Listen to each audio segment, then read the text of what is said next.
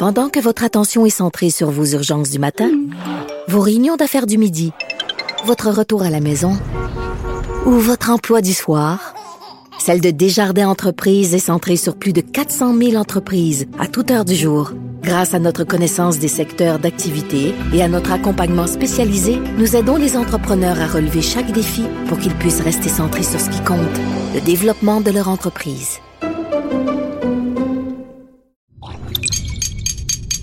Cube Radio.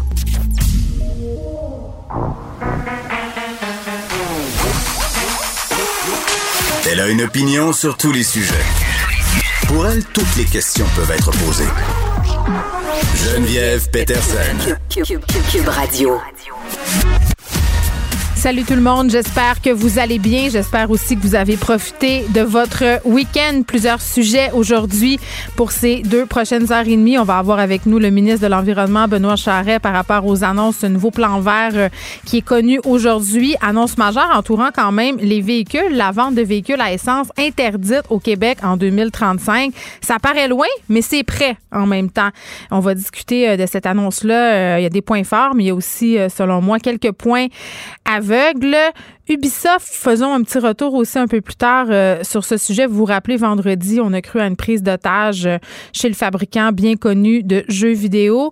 C'était un canular. On va en parler avec l'expert en sécurité Steve Waterhouse et aussi on va faire un retour sur cette annonce du gouvernement euh, sur le soutien à domicile. Mais avant, on va faire un petit tour des cas de COVID. En fin de semaine, c'est resté somme toute assez haut. On est toujours en haut des 1000. On a frôlé le 1500 cas. Aujourd'hui, on est à 1200 118 cas euh, confirmés de COVID-19. Et là, le gouvernement est en train d'étudier la possibilité d'autoriser des soupers à Noël de 10 personnes de trois foyers différents. Je trouve ça quand même beaucoup. Honnêtement, je trouve ça quand même beaucoup.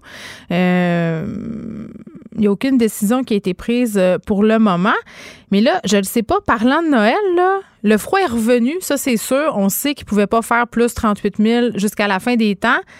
Mais vraiment, les gens se sont garochés en fin de semaine pour décorer leur maison. J'ai l'impression que c'est plutôt qu'à l'habitude, on nous avait aussi encouragé au niveau du gouvernement à le faire, à décorer nos maisons pour se remettre de la mine dans le crayon, comme on dit.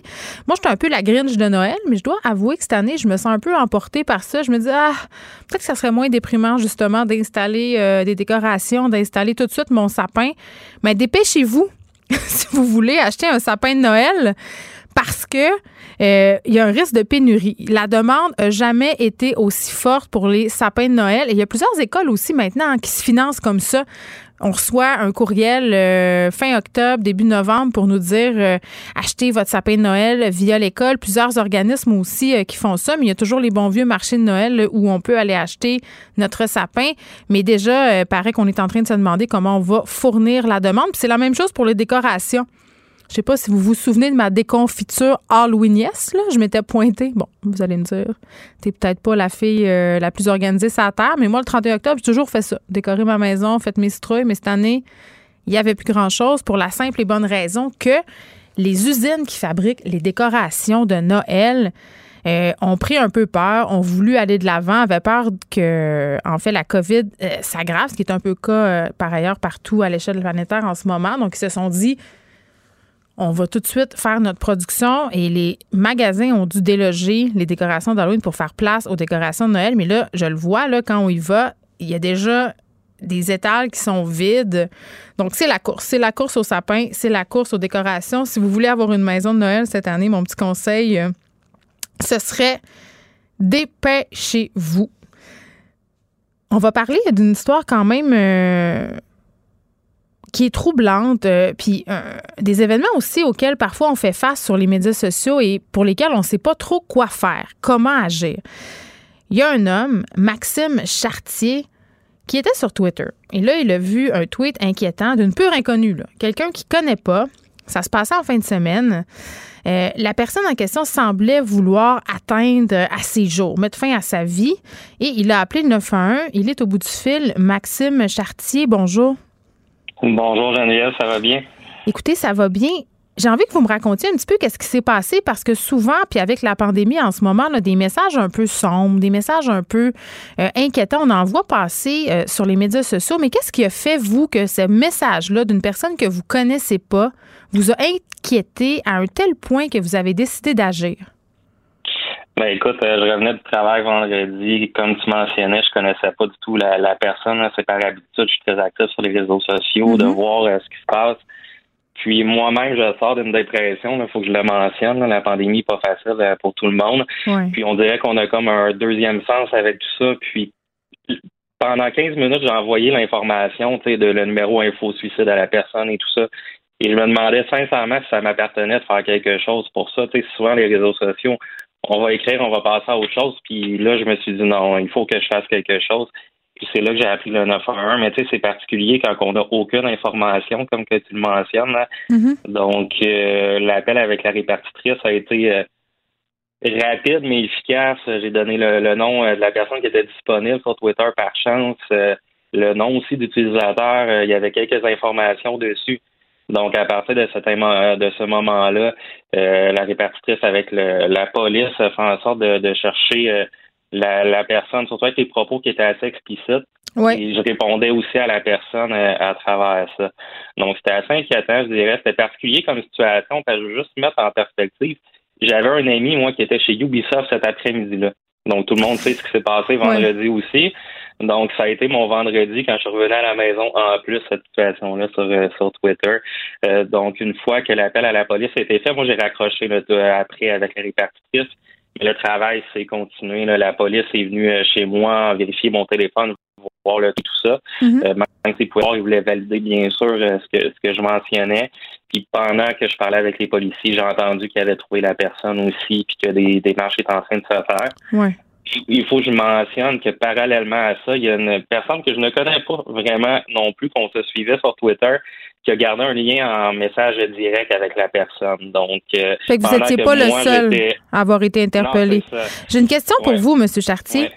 Euh, est-ce que à un certain moment dans cette opération entre guillemets euh, de sauvetage, là, vous avez considéré utiliser les outils que met Twitter à la disposition pour signaler ce genre de message? Premièrement, est-ce qu'ils existent ces outils-là? Ben, en premier, j'ai cherché, puis je vais être bien honnête, euh, sur le feu de l'action, j'ai rien trouvé là, par ça. rapport à ça. Parce que souvent, on peut signaler les messages haineux, ces choses-là, mais tu sais, effectivement, là, ça a été mon seul réflexe d'appeler le 911, puis souvent, on se dit que c'était extrême d'appeler le 911, mais là, c'était quand même important. Puis, euh, effectivement, là, c'est pas sur le feu de l'action, il n'y a pas de bouton 911 sur Twitter. Là. Bon, euh, ben, j'ai envie de vous dire bravo euh, pour votre geste, Monsieur Chartier. Merci mm-hmm. d'avoir partagé ça avec nous, avec nous, pardon, Maxime Chartier, qui, après avoir vu un tweet inquiétant euh, d'une inconnue sur Twitter, a décidé de prendre le téléphone, d'appeler le 911 pour que cette personne-là ait de l'aide. On s'en va tout de suite parler avec Jérôme Godreau, qui est directeur général de l'Association québécoise de prévention du suicide. Monsieur Godreau, bonjour. Oui, bonjour, Mme Peterson. Bon, quand même, la situation auquel euh, M. Chartier a fait face, c'est-à-dire euh, de voir un message inquiétant sur Twitter, de ne pas connaître la personne et de s'inquiéter assez pour dire, ben écoutez, moi, je vais appeler le 911, je vais faire quelque chose. Ce sont des situations qu'on voit de plus en plus souvent euh, parce que c'est la pandémie, parce qu'on utilise beaucoup les médias sociaux. Mais quand on voit des messages comme ça, on ne sait pas vraiment quoi faire en général. comment on intervient quand on voit des messages inquiétants sur les médias sociaux? Ben, tout d'abord, je tiens à souligner et féliciter le, le, geste de M. Chartier là, qui a vraiment pris l'initiative euh, de, de, de, se préoccuper euh, du bien-être de la personne puis de faire appel aux, ressources d'aide. Mm. Euh, je pense que ce qu'on doit retenir de ça, c'est que peu importe la nature du message, il faut surtout pas rester indifférent par rapport à, ce message-là.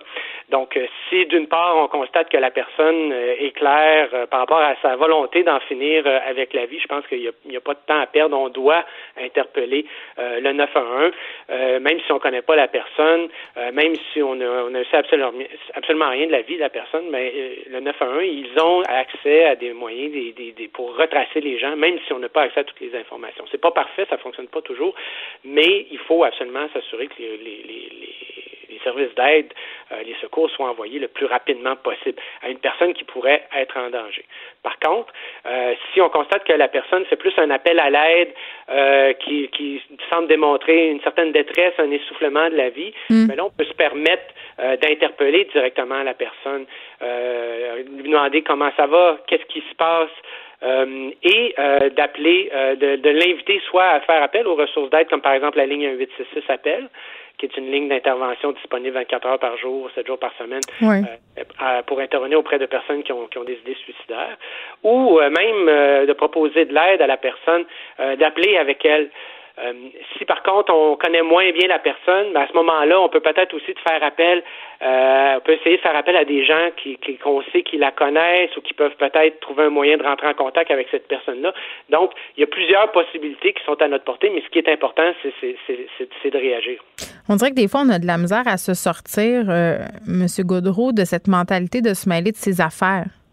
Ben effectivement, hein, on dit, on, on, se dit souvent, ah, euh, je la connais pas. Il euh, y a sûrement quelqu'un qui est plus proche de moi qui pourrait. Quelqu'un d'autre va euh, s'en occuper qui pourrait s'en occuper exactement. Donc, on a tendance à, redonner la responsabilité à d'autres, alors mm. que dans les faits, on ne le sait pas. Est-ce que la personne est, totalement isolée? Est-ce qu'il y a des gens autour d'elle? On ne le sait pas. Donc, je pense que c'est important de prendre la peine de, de tendre une perche, euh, de, lancer un, de lancer un appel, de dire, ben écoute, tu as, partagé des propos en ligne, euh, ça m'inquiète. Euh, est-ce que tu veux m'en parler? puis, est-ce que tu as eu de l'aide? Parce que moi, je pourrais peut-être t'aider à, à t'accompagner vers les, vers les bonnes ressources. Donc, ça, c'est des gestes qu'on peut poser. Dans le doute, on s'abstient pas en matière de prévention du suicide, il faut intervenir. Oui, puis M. Chartier quand même soulignait quelque chose que j'ai trouvé intéressant. Euh, je lui demandais est-ce que est-ce que vous avez essayé d'utiliser les outils qui sont mis à la disposition des utilisateurs par les plateformes, que ce soit Facebook, Twitter, Instagram? Ces plateformes-là, quand même, se sont dotées d'outils quand des gens tenaient des propos inquiétants, des propos euh, suicidaires. Euh, puis il me dit dans le feu de l'action, il trouvait pas, il trouvait pas comment faire. Ben c'est ça, effectivement. Ça, c'est l'enjeu parce que euh, ces outils-là, bien qu'ils soient disponibles, on ne sait pas nécessairement si euh, ils vont être capables, les, les, les, Twitter, Facebook de ce monde vont être capables de réagir assez rapidement pour assurer d'appeler hmm. euh, les secours. les gens de Facebook sont pas situés au Québec, là, donc de savoir qu'il faut que tu appelles le 911 au Québec, un 866 appelle, ça peut être très compliqué. donc à ce moment-là, je pense qu'il vaut mieux prendre l'initiative soi-même et de faire appel aux ressources d'aide aux proches, comme je disais tout à l'heure, pour euh, essayer d'aider la personne qui semble pas bien aller. Bon, on parlait des messages explicites. Vous avez fait référence euh, aux appels à l'aide. Quel type de message devrait nous inquiéter? Quand est-ce qu'on doit se dire, hum, là, je pense que ce serait bien que cette personne-là reçoive de l'aide? Mais je pense que tout, euh, tout message qui présente, que la, personne peut partager, qui présente un certain découragement par rapport à une situation, euh, par rapport à, la, même à la vie, bon, c'est sûr qu'il faut tenter de faire la part des choses. On peut tous être déprimés de temps en temps, et exprimer une certaine insatisfaction. Puis avec la pandémie, il y a une augmentation aussi là, de, la détresse. C'est ça, exactement. Donc, euh, c'est normal aussi qu'on partage un, certain euh, des abus par rapport à cette situation-là. Mhm. Je pense qu'il faut faire preuve de, jugement, mais le moindrement que la personne démontre une détresse importante euh, ou une, incapacité à faire face euh, à la situation qu'elle qu'elle traverse, mais je pense que c'est suffisant pour nous inquiéter. Puis simplement tendre une perche, puis ça, ça coûte rien là de juste de prendre des nouvelles, voir comment ça va. Écoute, dis ça. si tu veux, je, je, je, suis ouvert, je suis disponible pour en parler avec toi, pour t'aider. Puis c'est ce qui nous permet de voir aussi l'état de détresse de la personne. Mhm. Peut-être que c'est passager, ça nous, ça nous va nous permettre d'avoir une meilleure idée de la situation. Mais si c'est pas passager, ben là, à ce moment-là, c'est l'occasion de faire appel aux ressources d'aide. Je parlais de la ligne 1866 appel. Il y a aussi le site suicide.ca qui maintenant offre euh, un service d'intervention en ligne, actuellement disponible du mercredi au dimanche de 4h à 23h, de 16h à 23h, mais à partir de l'été du printemps prochain, qui va être disponible 24 heures par jour, 7 jours par semaine. Donc, c'est des outils qui sont à notre disposition, euh, qui peuvent nous aider à entrer en contact avec une personne euh, qui semble partager ou vivre une détresse. Oui, puis j'ai envie de dire en terminant, M. Gaudreau, que c'est vaut mieux appeler pour rien ou signaler pour rien qu'après regretter et d'avoir une personne qui commet un geste qui, a des conséquences quand même euh, assez lourdes. Merci. je redonne le numéro si vous avez besoin d'aide 1866 277 3553 Jérôme Gaudreau qui est directeur général de l'Association québécoise de prévention du suicide.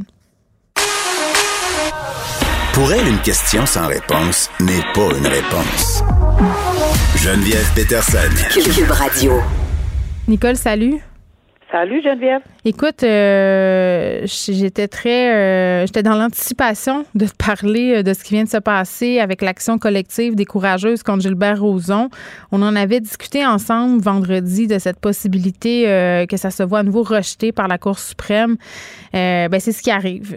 puis juste pour rappeler aux auditeurs, là, les courageuses c'est un regroupement de femmes qui avaient intenté une action collective contre Gilbert Rozon. Ces femmes-là affirmaient toutes avoir été agressées sexuellement par lui à des degrés différents entre 82 et 2016. Et là, on refuse d'entendre leur demande d'intenter cette poursuite contre Gilles Barroson de 10 millions de dollars.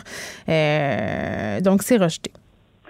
Oui, euh, moi je suis un peu surprise, comme je, je, pense que plusieurs autres juristes avaient également euh, donné. On, pensait vraiment que mm-hmm. dans une affaire unique, parce qu'on rappelle que c'est unique, c'est sans précédent jurisprudentiel d'aucune façon qu'un seul individu fait face à un recours collectif dans ce genre de dossier-là. D'habitude, c'est exemple, euh, bon, euh, dans une communauté religieuse, il y a plusieurs, trois, quatre, cinq personnes qui sont visées, plus la communauté. C'est toujours l'institution plus certains membres, l'institution plus certains membres, mais jamais une seule personne versus les 20 et plus autres personnes dans les circonstances.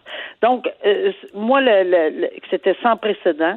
On avait une certaine difficulté à apprécier vraiment parce que il faut jamais oublier, je parle au niveau du droit, là, il faut jamais oublier qu'il y a un juge, deux juges, euh, quand même de nomination fédérale, le juge de la Cour supérieure, puis une autre euh, de la Cour d'appel, qui avait quand même donné des bons points à mon humble avis. Évidemment, c'est pas l'avis de la Cour suprême, là. Mhm. Euh, qui avait donné de bons motifs pour que ce recours collectif-là fonctionne avec des bonnes bases et disant que évidemment il fallait ce qui était commun à tout ceci, c'est évidemment le lien qui aurait existé, l'abus de, de, de confiance ou l'abus dans, dans le travail mhm. d'autorité ou de enfin le modus operandi euh, dans qui était un caractère de similarité. Bon. La Cour d'appel, la Cour suprême n'a pas à justifier, a dit tout simplement non. Donc, il faut que ça en remette à la Cour d'appel. Je suis allée revoir la Cour d'appel. La Cour d'appel, mhm. je pense que là, Évidemment, je comprends. Le Moi aussi, je suis déçue. Euh, on aurait pu évoluer un peu ici, là. La Cour aurait je, Je, comprends, je comprends que qu'on dise qu'on prétend que c'est une injustice, mais quand on y va juste euh, euh, cartésien, de façon, tu sais, seulement d'une façon bien rigoureuse en droit, je pense qu'on la Cour d'appel a dit c'est pas le bon véhicule procédural. On est seulement sur la procédure. Puis je le sais que le lien, le, le, le ce qui renoue, ce qui euh, toutes les personnes ensemble, mhm. euh, c'était moins cher qu'un véhicule individuel chacune. Mais il reste qu'on n'a jamais dit qu'il y avait C'est pas, juste moins cher, c'est la force du nombre. Puis si j'entendais tantôt, tantôt pardon, euh, Patrick Tillan dire à Benoît Dutrisac, euh, évidemment, eux autres, c'est comme une claque en pleine face, une autre, là. Puis tu sais, on va se le dire, là, euh, c'est comme si on envoyait un message aux victimes ou à elles en particulier que la cause n'est pas assez importante. Puis on faisait le parallèle avec Mike Ward, qui a Mike Ward, la Cour suprême, accepte de l'entendre. Mike Ward qui s'est moqué du petit Jérémy, on accepte ça. Mais ce qu'elle disait, c'est on accepte ça, puis d'un côté, puis de l'autre, ben, les femmes qui ont été agressées par un homme, ben, on, on, fait rien. Donc, est-ce qu'on peut en vouloir aux gens d'être désillusionnés en ce moment? Je pense pas. On peut pas en vouloir aux gens de désillusionner, comme tu dis. Là, ça c'est clair et net. Mais euh, c'est deux mondes, là, le petit Jérémy puis ceci là. Ici, on parle vraiment d'un véhicule de procédure qui a mm-hmm. été. C'est seulement là-dessus. Et malheureusement, c'est sûr que ça a des ramifications sur le reste, la confiance du public, puis qu'est-ce qu'on fait en matière, puis c'est des dames, puis on on, on, on, met pas l'accent là-dessus. Mais c'est pas du tout là-dessus que la Cour d'appel a décidé. Malheureusement, euh, c'est comme ça que c'est perçu, et ça, on n'enlèvera jamais cette perception-là. Moi-même, je suis déçue, parce que j'aurais aimé mhm. qu'on perce cet abcès-là, même au niveau procédural, le qualifier, puis peut-être. Mais on n'a pas jugé bon que c'était d'intérêt national, parce que ça s'applique le Code civil au Québec, quand même. Là. Alors, on a pas jugé bon, pas parce que c'est des femmes, pas parce que c'est en matière d'agression sexuelle, mais c'est très difficile à avaler et j'en conviens. Anne-Marie, Anne-Marie Charrette, euh, Nicole, pardonne-moi, là, elle a dit quelque chose quand même euh, que je trouve important. Là. La Cour avait là un moyen d'envoyer un message clair, ça aurait été symbolique. La Cour aurait montré une volonté de changement. Oui, mais la Cour suprême, n'est pas là pour envoyer des messages, mais bien pour s'attarder à un, à un point juridique. Puis c'est malheureusement, et pour l'interpréter, si la Cour suprême a décidé qu'il n'y avait pas matière à interprétation, parce que le droit civil est clair au Québec, et la force du nombre, là, ce que je reviens là-dessus, parce que mhm. ces gens-là disent ça, parce que je pense que là, la force du nombre est connue publiquement. On n'a pas besoin de, de, taper plus fort sur le clou. Là. Alors, que ça soit une seule action qui soit prise par une seule de ces personnes-là contre Roson, ou deux, ou trois, on le sait très bien qu'il y en a une vingtaine. les, les noms et les, les procédures ne s'effaceront jamais. Il n'y aura pas de, on complète pas le recours collectif, mais on peut jamais effacer de l'image qu'il y a eu un recours collectif qui a monté hmm. jusqu'à la Cour suprême. Euh, on peut pas effacer ça de l'image. Donc le nombre là a choqué l'imaginaire. Et oui, il restera avec une étampe comme ça euh, toute sa vie. Là. Puis la conséquence, euh, c'est que si on ne peut pas procéder par voie d'action collective, ben, il y a plusieurs de ces femmes-là qui ça leur tentera pas d'intenter euh, des actions individuelles. Et c'est ce que je trouve plate, qu'on ait encore des victimes peinturées dans un coin. Ça, mais ça, je ne dérogerai pas euh, de ça. Non, non, écoute, je te comprends très bien. Puis moi, au niveau euh, procédure, peut-être que je peux y voir une lumière là-dedans, mais certainement pas. Mais comme femme, tu sais, c'est ben, ça, là. C'est un peu. quand on regarde à l'extérieur du carré de là, c'est vrai que ça aurait envoyé un message. Mais la Cour suprême, je suis pas là pour envoyer des messages à personne. Je suis là pour voir si le droit a été respecté. Point final. Bon, euh, la mère des victimes euh, des petits-enfants qui ont été tués à Wendake a fait une sortie pour la première fois publiquement. Euh, ça s'est passé dans un hôtel de Québec. Ça fait un petit peu plus d'un mois que ces événements-là ont eu lieu. Deux petits garçons qui ont été tués par leur père. cette femme qui était en compagnie de Marc Bellemare, qui est son avocat, elle était entourée de ses amis qui la tenaient. C'était vraiment touchant. Là. Pour vrai, je le regardais, la vidéo sur le site du Journal de Montréal, puis j'ai eu de la misère à le finir parce qu'elle parle euh, de la peine, Nicole, mais elle parle aussi de sa colère. Parce qu'elle dit là, ça fait un mois euh, que je pleure, mais là, en ce moment, je suis très en colère à l'égard euh, du système parce qu'à ses yeux, le système a failli à ah, protéger ses enfants. Écoute, le cœur m'a éclaté, Nicole, quand j'entends ça. Clairement clairement, euh, puis je peux comprendre et je suis entièrement d'accord. Puis c'est bon qu'elle ait pris un mois de recul. Puis c'est excellent qu'elle sorte. Moi, Mais déjà bonne, un mois, juste un mois. Juste un mois pour être capable de livrer ce discours-là. Et, euh, et la colère, je la puis c'est une colère justifiée. Mm. Malheureusement, on verra ce que va donner les cinq enquêtes.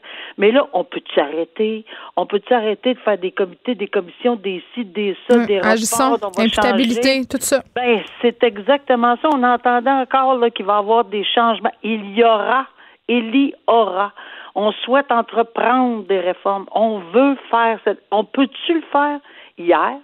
Parce que depuis Granby, là, depuis la petite fille martyre de Granby, oui, je sais qu'il y a eu plein de monde, puis je ne mets pas en doute le travail effectué par la commission Laurent, puis je mets pas en doute le bon vouloir, puis je mets pas en Madame Laurent, là, je l'ai eu ici en entrevue, Nicole, puis je peux te jurer une affaire, là, c'est ah, qu'elle veut faire avancer le dossier. Et, regarde, je ne mets pas en doute rien, mais qu'est-ce qu'on fait au quotidien? Qu'est-ce qu'on fait au hmm. quotidien? Présentement? là Est-ce qu'en ce moment, moi je ne sais pas, mais est-ce qu'il y a des, des endroits où on peut appeler, on comme un 9 à 1, là, je comprends hmm. qu'il existe le 9 à 1, là, mais un endroit où on pourrait, de façon oui, anonyme, mais que ce serait relié aux médias, aux journalistes, pour qu'on fasse éclater une situation rapidement, parce qu'on sait que ça bouge souvent rapidement. OK, il va falloir faire du triage, parce qu'il va y avoir des gens qui vont appeler pour n'importe quoi, mais, mais aujourd'hui, les voisins, l'école, euh, les garderies... mais écoute, là, cette femme-là, là, cette femme-là, là, Madame Arsenault, là, elle est partout. Ben, elle a dit trois jours avant que ça arrive, euh, elle a voulu avoir la garde exclusive. Euh, le juge a répondu qu'on n'enlèverait pas la garde à un père en se basant sur les, les simples inquiétudes de mère. Ça, c'est une chose. Euh, Mais c'est pas le juge qui a dit ça. Ben, il aurait répondu qu'un juge n'enlève. Ah, l'avocat. Non, non, ah c'est l'avocat. L'avocat a dit qu'un juge n'enlèverait pas la garde à un père en se basant. Ça, ça fait encore partie des maudits vieux préjugés souvent qu'on a que les mères capotent pour rien. Puis, tu sais, euh, elle a répondu euh, parce qu'on l'a questionné. Je peux pas croire qu'il s'en prendra à ses propres enfants. Puis, ça, c'est là que mon cœur, mon cœur a éclaté quand elle a dit Je me suis trompée parce qu'on pense jamais ça. Il, il pas, c'est quand même des situations euh, complexes. Il y avait eu des signalements aussi. Euh, il y a des ben travailleurs sociaux qui ont signalé à un moment donné qu'est-ce que ça prend? moi, j'espère qu'elle va poursuivre. Le Marc Bellemare a dit que c'était pas exclu de poursuivre. Évidemment, c'est prématuré. On va, en ajouter une couche. il y avait des antécédents, apparemment, ça sera vérifié puis à confirmer, mais apparemment, mm. tout le monde le dit, des antécédents au niveau de la santé mentale. Santé mentale. Oui, sa mère a fait une sortie pour dire qu'il n'y avait pas de. Oui, oui, c'est ça. Euh, égale peut-être une, une qu'on regarde la situation encore plus avec une grosse, grosse loupe peut-être régulièrement dans des conditions comme ça et non pas d'envoyer dire ben moi je pense qu'un juge changerait pas. Je, je pense qu'il faut y aller vraiment en silo. Malheureusement, là, là on avait plein d'ingrédients. C'est ça le problème, c'est le manque de communication. Il y avait plein de monde dans ce dossier-là. là semblait, mais euh, ce monde-là semblait pas se parler. Je sais pas, on spécule vraiment, mais quelque chose qui a pas marché, certain. Tu sais, on en a parlé euh, de cet homme-là. Euh, sa mère a fait une sortie dans, la, dans les médias peu après ces événements-là pour dire, je veux pas excuser mon fils, mais il y avait des problèmes de santé mentale. C'était connu depuis des années. Il a demandé de l'aide. On n'a pas eu tant que ça. Après ça, évidemment, il y a eu d'autres informations à l'effet qu'il aurait refusé de l'aide, qu'il l'aurait pas rappelé souvent. Mais tu sais, quand on, quand, on veut rien excuser, là, quand tu es dans un état mental, tu en détresse, tu es en crise ou je ne sais quoi, ça se peut que tu rappelles pas. Là. à un moment donné, le système, faut qu'il te pogne, faut qu'il te donne tes pilules. Oui, mais ça se peut aussi qu'il y ait eu, entre guillemets, un refus de partager, pas à cause de la, du bon vouloir ou du non vouloir des gens, mais parce qu'il y a des lois qui disent tu peux pas communiquer le rapport médical de tel. C'est ça. Fait qu'à quand un grand rebrassage de tout ça? À quand? À quand? Et ça, c'est la question qui tue et il faut que ça se fasse. Ben oui, puis le rapport euh, Laurent, on l'attend, puis il sera pas tabletté parce que Madame Laurent, là, je peux te le dire, là, avec les choses changent, puis on a plein d'exemples tout le temps dans l'actualité qui nous font dire qu'il y a des choses qui marchent pas. Il faut que ça arrête là, parce qu'il y a des victimes innocentes qui paient de leur vie, des enfants, 2 et 5 ans. Merci, Nicole. ça me fait plaisir. Au revoir. Bonne journée. À demain. Pendant que votre attention est centrée sur vos urgences du matin, vos réunions d'affaires du midi, votre retour à la maison ou votre emploi du soir, celle de Desjardins Entreprises est centrée sur plus de 400 000 entreprises à toute heure du jour. Grâce à notre connaissance des secteurs d'activité et à notre accompagnement spécialisé, nous aidons les entrepreneurs à relever chaque défi pour qu'ils puissent rester centrés sur ce qui compte, le développement de leur entreprise.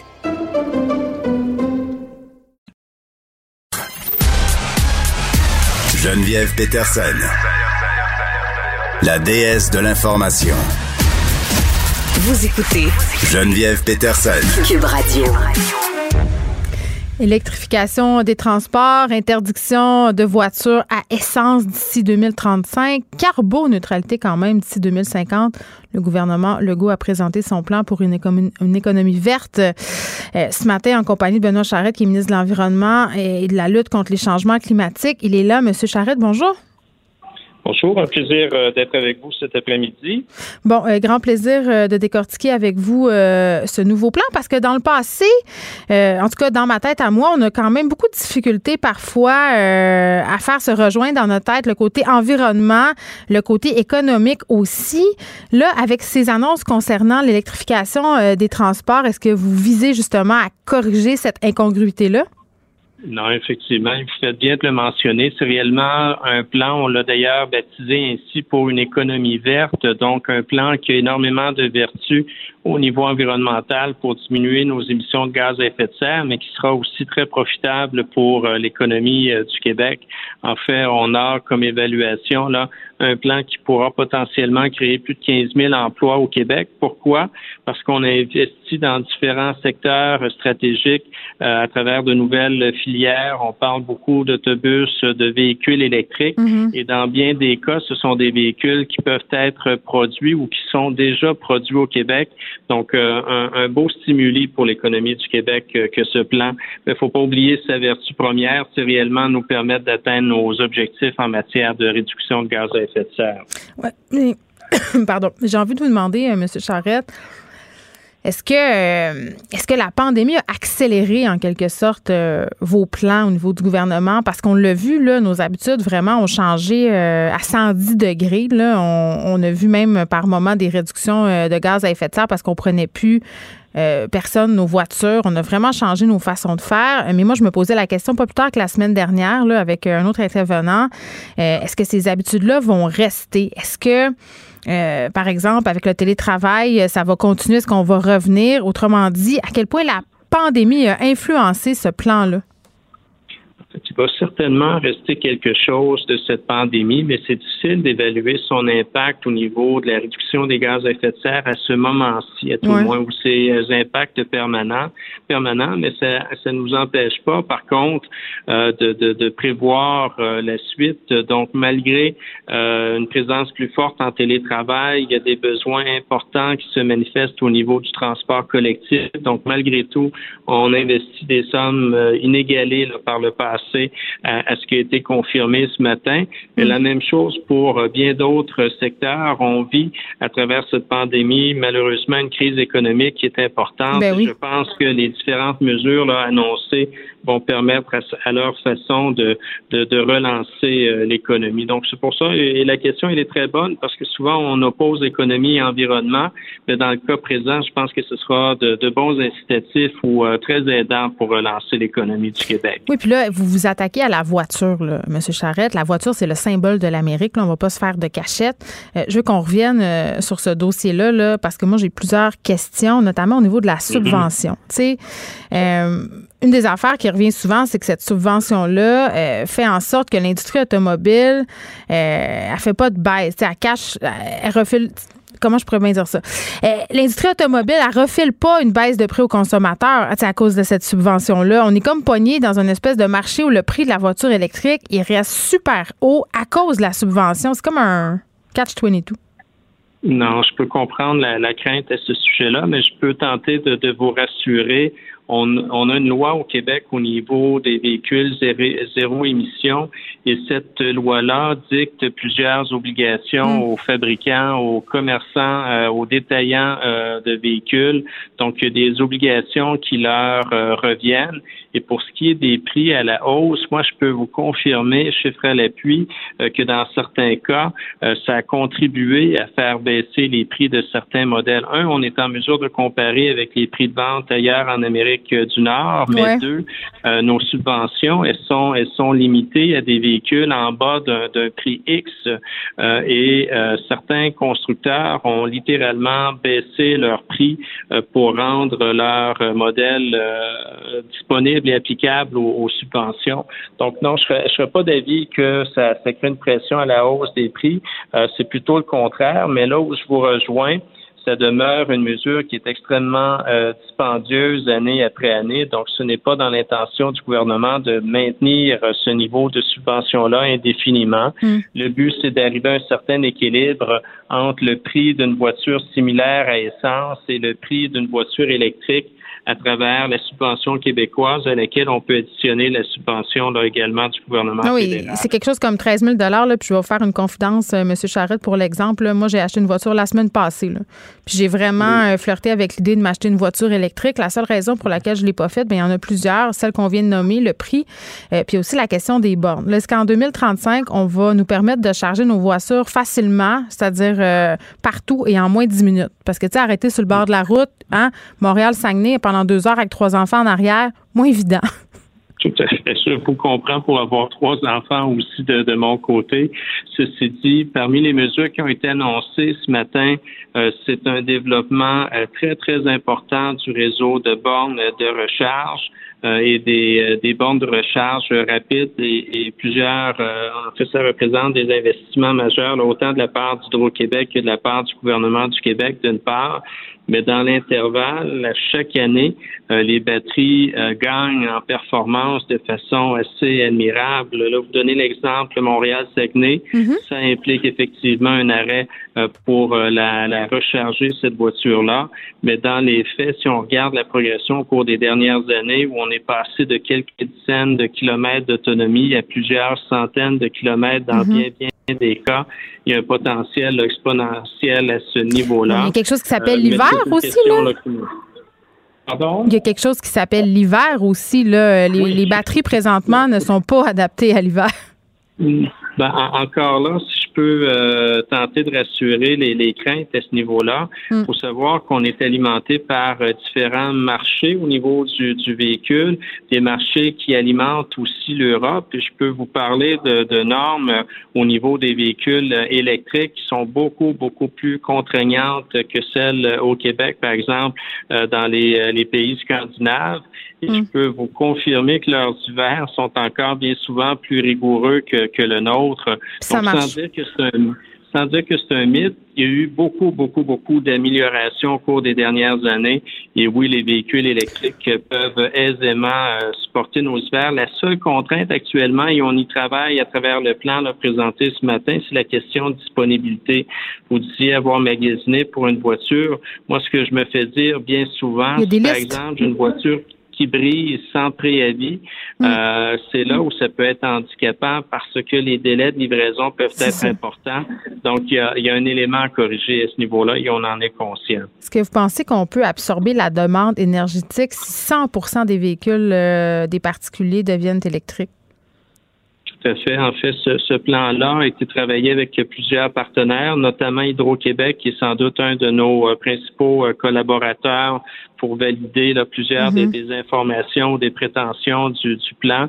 Donc, où il n'y a pas d'inquiétude à y avoir euh, du côté euh, du Trou-Québec pour, euh, pour répondre à la demande. Est-ce que ça serait possible, par exemple, d'ouvrir une centrale au gaz pour les pointes de demande? En fait, euh, on, mise sur notre plus grand potentiel au Québec, qui est l'hydroélectricité. Mm. Euh, on ne mise pas sur le développement de, centrales euh, au gaz, ce serait contre-productif, d'autant plus si c'était pour alimenter des, véhicules électriques.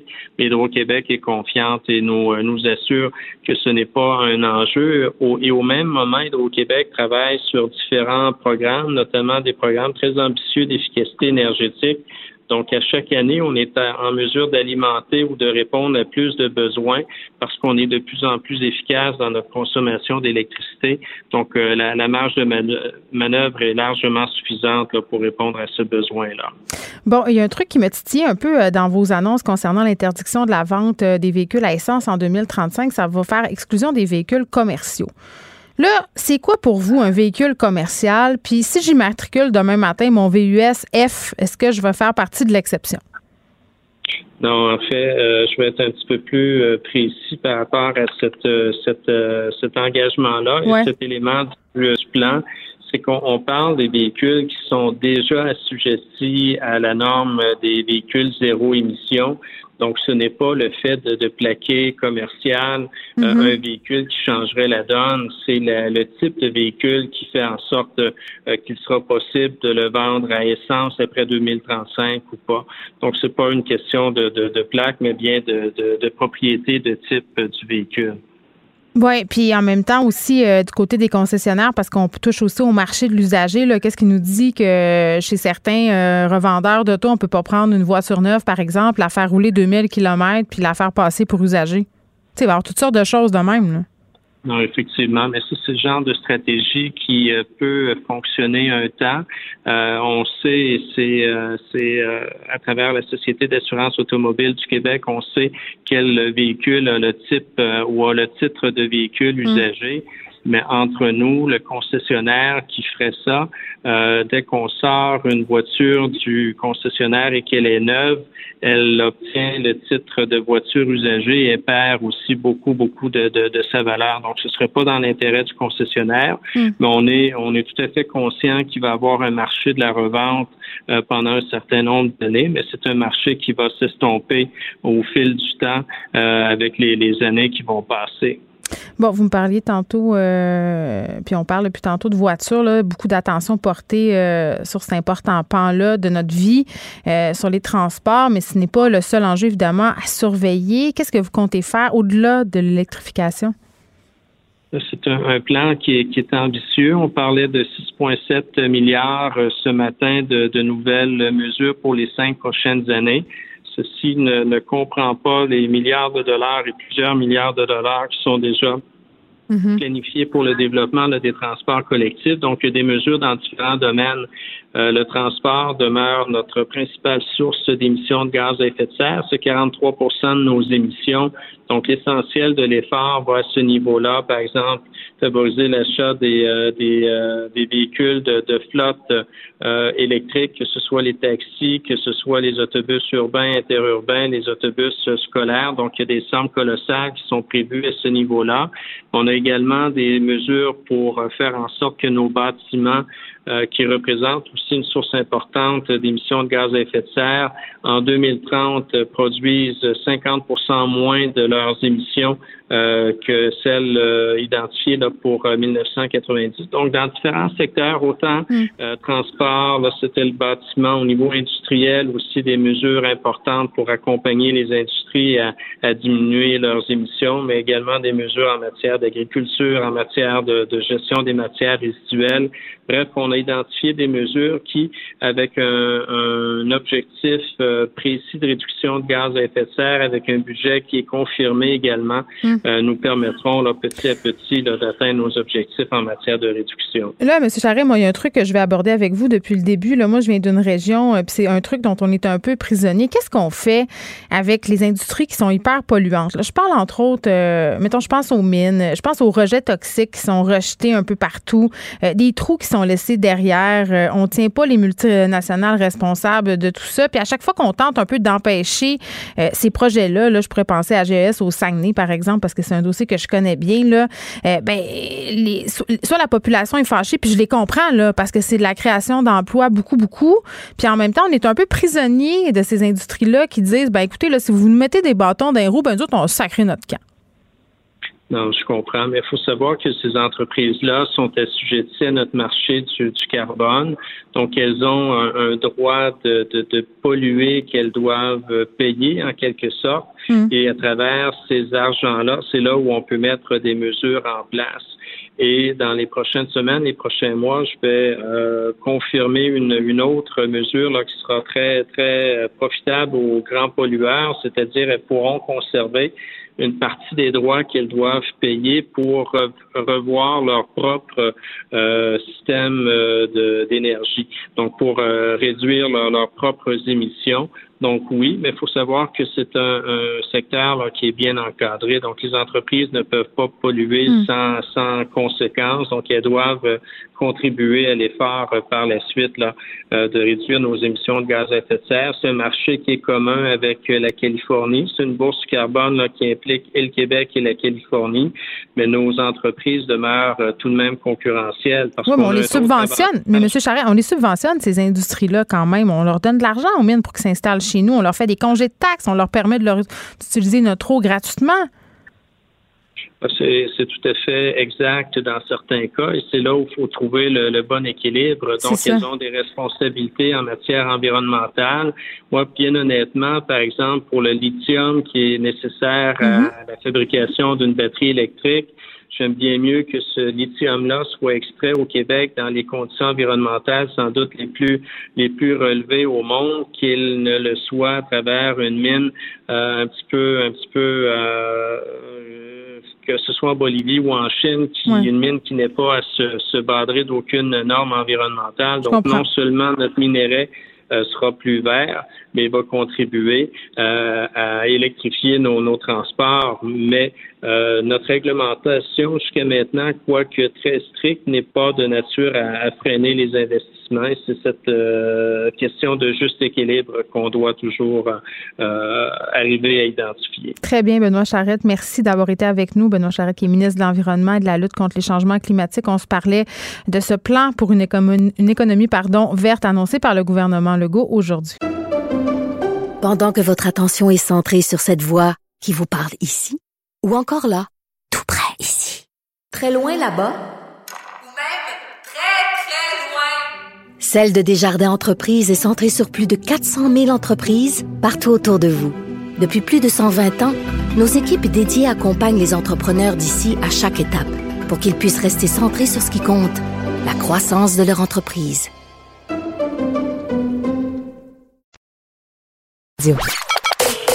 Joignez-vous à la discussion. Appelez ou textez le 187 Cube Radio 1877 827 2346. Hello. On va revenir euh, sur les événements qui ont secoué Montréal le vendredi après-midi. Là, vous vous en souvenez, on croyait à une prise d'otage dans les bureaux d'Ubisoft, cette compagnie de jeux vidéo installée dans le quartier de Myland. Et euh, vraiment, ça nous a tenu en haleine très, très euh, longtemps. Et bon, on a su par la suite, même si ça avait été évoqué dès le départ, mais on prend pas de chance avec ça. C'est pour ça que la police s'est pointée avec tout l'arsenal. On, suspectait peut-être un canular. Et là, ben, qu'on sait, en fait, euh, c'est qu'on aurait appelé, on aurait détourné euh, finalement euh, les appels pour faire croire que ça provenait en fait de l'intérieur des bureaux d'Ubisoft et on a fait croire qu'il y avait des personnes en otage, qu'il y avait des hommes qui demandaient une rançon. Et bon, finalement, une des théories avancées est celle d'un swatting, qui est une technique utilisée peut-être plus qu'avant. En tout cas, c'est rendu populaire, entre guillemets, malheureusement. Je parle de tout ça avec Steve Qui est expert en cybersécurité. Salut, Steve. Salut Geneviève. Écoute, quand même, toute qu'une histoire, là, vendredi, ça a pris quand même euh, quelques heures avant qu'on en vienne à la conclusion que c'était bel et bien un un canular parce que la police a dû s'avancer euh, dans l'édifice d'Ubisoft afin de s'assurer qu'il n'y avait aucune menace. Là. Puis moi, je l'ai couvert euh, cet événement-là en direct. Ça s'est passé pendant mon émission. Euh, je peux dire que c'était quelque chose. Là, on voyait les gens sur le toit qui s'étaient barricadés des meubles dans les portes. Les, les, parents qui se faisaient demander s'ils avaient des enfants à la garderie chez Ubisoft dans un autre immeuble de ne pas se rendre là. Donc vraiment, ça a créé un vent de panique. Et moi, quand j'ai su que c'était une, une joke, là, une mauvaise joke, non seulement j'étais scandalisée, mais j'ai été scandalisée d'apprendre que euh, une des théories qui est avancée, c'est que ça aurait été organisé par des gens insatisfaits d'un jeu euh, récemment lancé par Ubisoft, un jeu qui euh, récolte moult critiques en ce moment et qui ont fait un swatting. C'est quoi un swatting? Le swatting, c'est de faire en sorte que, à couvert, autrement dit, en masquant les traces électroniques pour appeler les services d'urgence, euh, de laisser savoir une fausse euh, et un faux événement. Et à ce moment-là, tellement critique la façon qu'il l'appelle est placée, la critique pour l'événement, hmm. le, l'escouade tactique est déployée pour intervenir. Donc, pour, euh, comme tu dis, dans la communauté du gaming, le, le but là-dedans, c'est de créer le buzz, de créer encore là le, terme technique, le LOL, autrement dit, juste pour le kick de rire, euh, de faire déplacer les services policiers. Euh, dans le passé aussi, ça tu dis c'est nouveau, là, pas nouveau tant que ça, parce que ça fait quand même 5-6 euh, ans qu'il y, en a qui s'en servent. Mais ça gagne en popularité, c'est ce que je disais. Oui, ben, j'en ai pas revu autant qu'il y en avait il y a 5 ans, je te ah! dirais, parce qu'en 2015 à 2017 aux États-Unis, ça, c'est deux événements qu'il y a des jeunes qui ont appelé les, les, services policiers qui se rendent à une demeure sous faux prétexte encore une fois, mais il y a deux hmm. jeunes qui en sont décédés parce que les policiers étaient vraiment nerveux de la situation qui se présentait devant eux. Mais celle que j'ai couverte davantage en 2014, c'est celle d'Ottawa. Alors qu'un jeune euh, s'est fait, euh, il y a eu 64 chefs d'accusation de toutes sortes de méfaits, euh, mais 30 de ceux-là étaient pour du swatting. Donc, il y a, le jeune aurait a été reconnu coupable d'avoir signalé 30 faux appels de, du genre en Amérique du Nord, au Canada et aux États-Unis, même un appel à la bombe à l'école Georges Vanier à Laval. Fait de ça, c'est euh, euh, soit pour euh, regarder son adversaire live sur la caméra, se faire prendre par la police alors qu'ils sont en train de jouer en jeu avec les caméras qui se regardent, ou bien justement pour se venger de quelque chose, comme dans le scénario que tu apportes ici. Mm-hmm. Ils sont furieux contre Assassin's Creed qui est sorti. La dernière mouture, là, parce qu'il y a plusieurs. ouais. J'allais dire, il y a plusieurs cassettes de jeux-là. Allô? Oui, c'est ça. On un petit, un petit, une petite réalité, un petit réalité check sur mon âge aussi. Ben non, tout est, non, non, non, on parle pas d'âge. Mais euh, on n'est jamais assez jeune pour jouer. C'est ça qui est le fun. Et là-dessus aussi, moi, j'avais avancé aussi peut-être c'est quelqu'un avec les multiples euh, situations de dénonciation, d'harcèlement dans la place qui a, voulu peut-être faire passer un message comme ça. Oui, parce qu'Ubisoft a été euh, au centre un peu d'un scandale pour la culture de toxicité qui y régnerait. Fait que moi, j'amène ça sur la table pareil, puis l'enquête, évidemment, va démontrer là, c'est quoi le, but en arrière de ça. Euh, fondamentalement, deux appels auraient été reçus, un au 911 en provenance des États-Unis supposément, et l'autre à partir de l'interne de chez Ubisoft. Et de l'interne, moi j'avance encore la possibilité que euh, quelqu'un ou un groupe a pu rentrer de l'extérieur et de l'interne s'immiscer dans le réseau téléphonique et de générer l'appel d'appartir à l'intérieur des C'est ça, donc c'est pas quelqu'un qui est vraiment dans les bureaux, c'est qu'on détourne en fait pour faire accroître. Ouais, tout ça peut. Ben voilà, c'est pour ça qu'on est tout à l'étape de, d'émettre des hypothèses et les, enquêteurs, euh, ils ont du travail euh, quand même qui les oui, les prochaines semaines, c'est OK, là, t'as-tu vu la cavalerie qui est débarquée là? Je veux dire, euh, OK, on fait ça pour le LOL, la police, le SWAT, les blindés. Non, mais ça coûte des centaines de milliers de dollars aux contribuables. Là, il faut les retrouver, ces gens-là? Est-ce que ça va être possible? Est-ce qu'ils vont devoir payer la facture? C'est tout ça, là c'est un travail de longue haleine parce que comme dans le cas du jeune à Ottawa, je parlais tantôt en 2014, ben, il s'est fait dénoncer par un de ses compétiteurs justement, et là les policiers ont pu mettre la main sur euh, ce jeune-là à Ottawa. Qu'est-ce que tu veux dire? Attends, attends, qu'est-ce que tu veux dire par un de ses compétiteurs? C'est qu'il y, a comme une espèce de, comme dans le monde du hacking, de compétition entre celui qui va réussir à faire le plus gros coup? Oui, en même temps que ces deux opposants en ligne d'un jeu en ligne qui se sont vraiment heurtés électroniquement. Et là, pour se revenger, ben, dans la vraie vie, ben, ils se sont fait des coups entre eux autres. Fait que là, c'est, ça, non, c'est pas de faire, c'est comme ça que ça fonctionne. Et là, justement, le, en, novembre 2013, le père de ce jeune-là, Ottawa, militait sur la place publique là-bas, Ottawa, pour dire mon jeune s'est fait avoir, il s'est fait planter des preuves dans son ordi. Puis, tu as même un ancien hacker du groupe Anonymous qui s'est détaché de cette mouvance-là, puis à lui seul, attiré l'attention. c'est là que ça a amené le, piratage du site web de la police d'Ottawa avec la banane qui danse. Je me souviens pas, je sais pas si tu te souviens de celle-là, mais ça a vraiment frappé l'imaginaire. Et c'était vraiment un coup très facile, la façon qu'il s'est pris. Mais plus tard, euh, un an plus tard, il s'est repris en faisant un coup fumant à Ottawa, mettant en terre tous les sites du gouvernement fédéral, la, Chambre des communes, la, la, Cour suprême, la GRC, même le CRS. Ils ont tous été mis ça à terre avec une attaque de déni de service pour empêcher que ces services-là soient visibles. Pourquoi?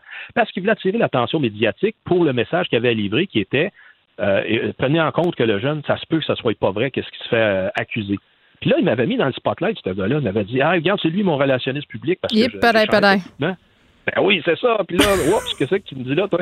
Mais c'est intéressant de suivre ça parce que, un, je j'ai pu euh, me mettre de connivence avec lui assez pour l'inviter à trois reprises qu'il fasse une, déposition, une déclaration à la caméra. Mais il avait tellement peur qu'on soit suivi, justement. Le gars, il est parti dans, dans, dans la nature. Puis quand le jeune il s'est fait condamner, euh, après ça, il a, disparu, il n'y a plus eu aucune communication avec cette personne-là. Donc, ça, c'est pour t'illustrer l'exemple qui est pas impossible, qu'on retrouve pas, si jamais c'est une personne sérieuse et qui est euh, professionnelle dans l'approche.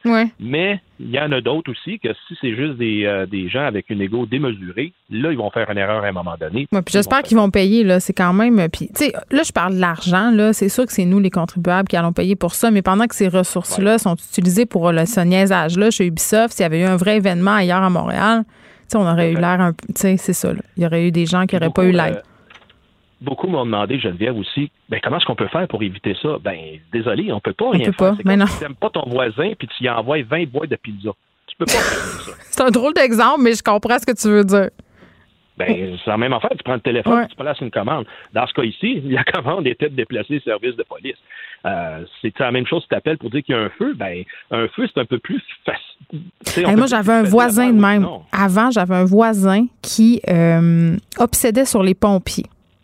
Il y avait des troubles de santé mentale et il appelait les pompiers sans arrêt. Puis il se faisait facturer, là, parce que quand tu appelles les pompiers à un moment donné, ce sont des, des, trucs auxquels sont aux prises nos services d'urgence, mais là, cette fois-ci, c'était vraiment à grand euh, déploiement. Puis moi, j'espère qu'on va les retrouver, euh, ces gens-là qui vont devoir répondre de leurs actes, parce que comme je disais, oui, il y a la question de l'argent, mais il y a surtout la question de, euh, de monopoliser un service d'urgence, un service d'urgence dont d'autres personnes auraient pu avoir besoin à ce moment-là. Et ça, à mon sens, c'est inacceptable. Je veux qu'on finisse, Il nous reste une ou deux minutes. On se parle un peu d'intelligence artificielle, euh, le gouvernement qui peut-être euh, va faire des annonces prochainement pour réglementer euh, le droit de protéger la vie privée en fait des gens. C'est les droits fondamentaux des Canadiens. c'est quoi le rôle du gouvernement dans ce dossier-là? Bien, premièrement, c'est de donner, de reconnaître que justement la vie privée est un droit fondamental, ce qui n'est pas mm-hmm. reconnu encore. C'est ça qui est fou. Et donc, le commissaire à la vie privée, M. Terrien, encore une fois, il vient en avant-plan pour dire, hey, donnez-moi les pouvoirs nécessaires pour faire mon travail, parce que présentement, il n'a pas ce mandat-là. Il est, vraiment il est mal outillé et à chaque année, il revient en avant justement euh, des parlementaires avec son rapport annuel disant je n'ai pas les bons outils pour faire mon travail. Et donc, ça revient justement aux politiciens de pouvoir euh, voir ça parce que lui, ce qu'il dit justement avec l'utilisation de l'intelligence artificielle, ça va travailler avec une, euh, de, la, donnée, vraiment des masses de données et si, tiens, je te donne un exemple, Geneviève, tu vas dans une clinique médicale, il y a une préévaluation de ta condition médicale, Mm-hmm. et là, ça donne un résultat tout contraire à qu'est-ce que tu ressens. Voyons donc, ça se peut pas je me, qu'il me classifie comme X, Y, Z euh, de, de diagnostic. Il faut que tu aies le droit de contester ça. Il faut que tu aies le droit à l'explication valable. Il ne faut pas que ça soit juste pour dire Ah, ben, vu que c'est une, une, euh, une intelligence artificielle, c'est sans faute. Non, non, non, c'est pas vrai, ça. Puis plus que ça, faut que ça soit vu justement comme étant un outil et non pas la vérité infuse. Alors, on le voit au jour le jour, je veux dire, les compagnies de carte de crédit font de l'évaluation de fraude en temps réel avec une certaine intelligence artificielle. Et il arrive des fois qu'on se fait bloquer notre carte parce qu'on fait une- un genre de transaction dans un lieu qu'on n'a jamais été. Sauf que, ouais, ouais, t'as l'air un peu cave quand ça t'arrive puis t'as besoin de payer puis de t'en aller. Moi, il y a rien qui me choque plus que ça. En même temps, je comprends. Écoute, on va suivre ce dossier-là, euh, Steve, avec toi, Steve Waterhouse. Merci, euh, qui est expert en cybersécurité. Pendant que votre attention est centrée sur vos urgences du matin, vos réunions d'affaires du midi, votre retour à la maison ou votre emploi du soir, celle de Desjardins Entreprises est centrée sur plus de 400 000 entreprises à toute heure du jour. Grâce à notre connaissance des secteurs d'activité et à notre accompagnement spécialisé, nous aidons les entrepreneurs à relever chaque défi pour qu'ils puissent rester centrés sur ce qui compte, le développement de leur entreprise.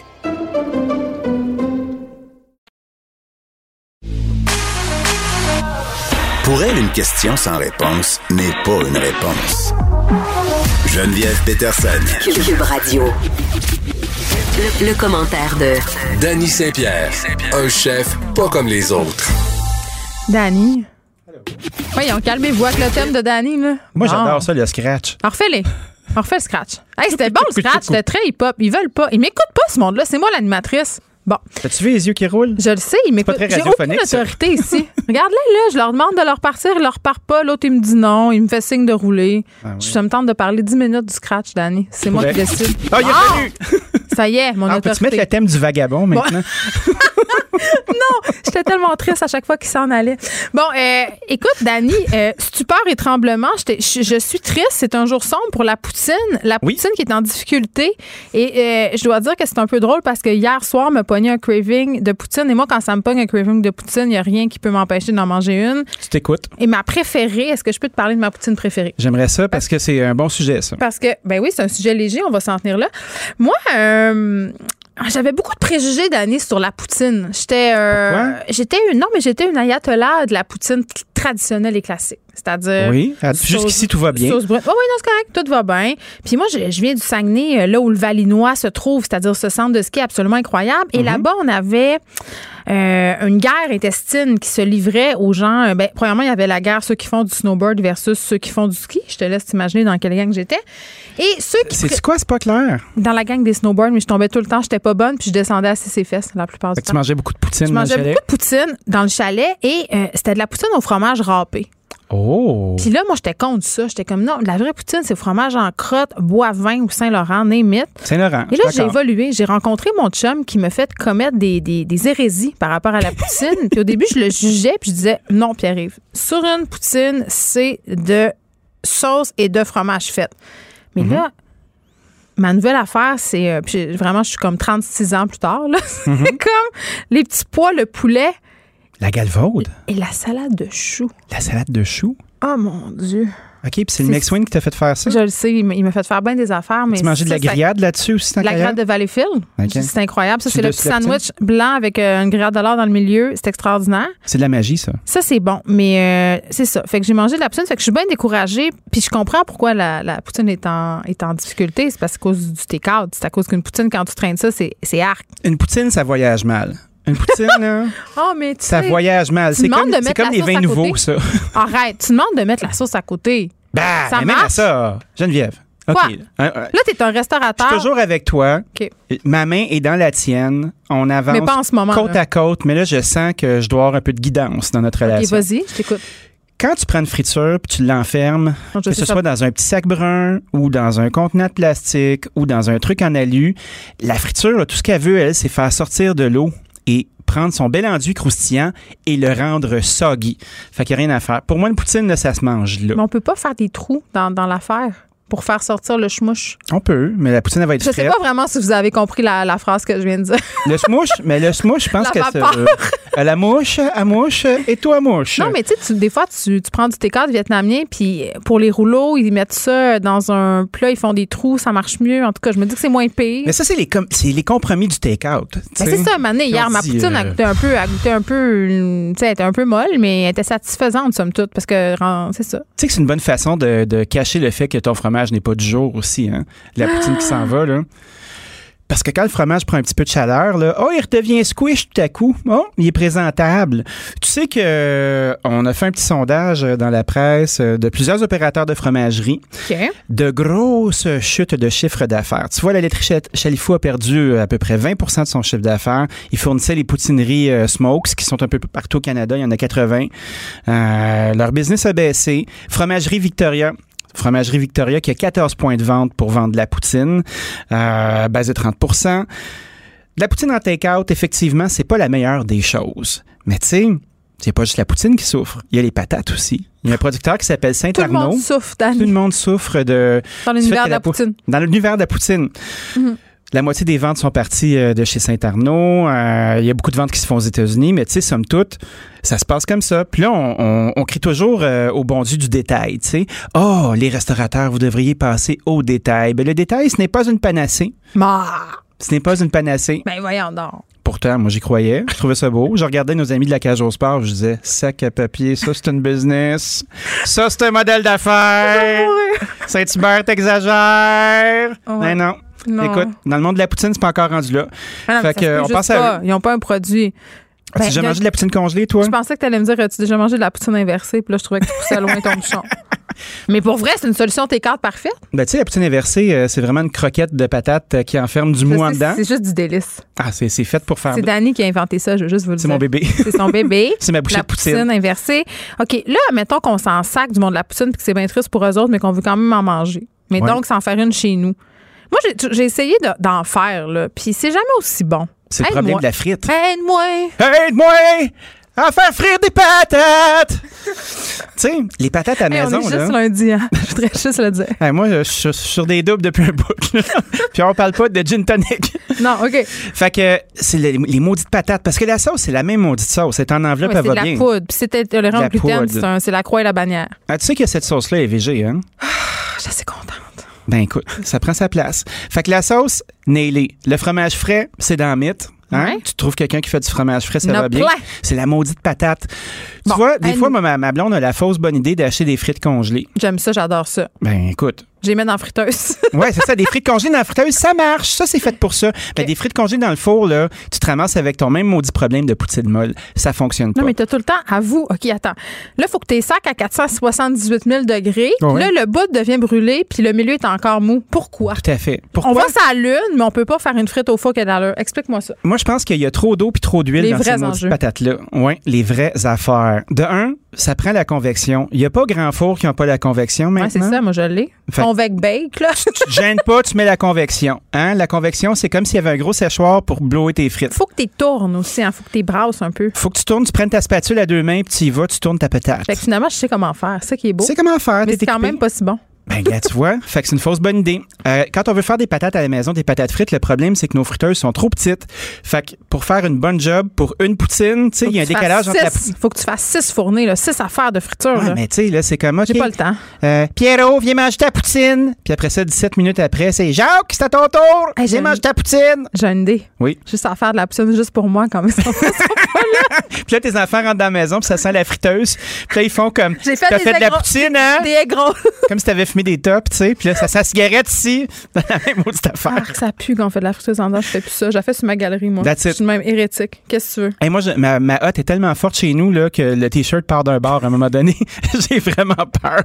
T'as pas lésiné sur la force de la hotte? Hey, j'ai regardé mon fournisseur dans les yeux, puis je lui ai dit, là, calvaire, si ça sent le steak chez nous, là, c'est non. Non, le pire, c'est quand tu fais une raclette, faut que tu jettes ton linge le lendemain. Sérieux, moi, j'en pack tout. Je suis comme la folle à raclette, OK?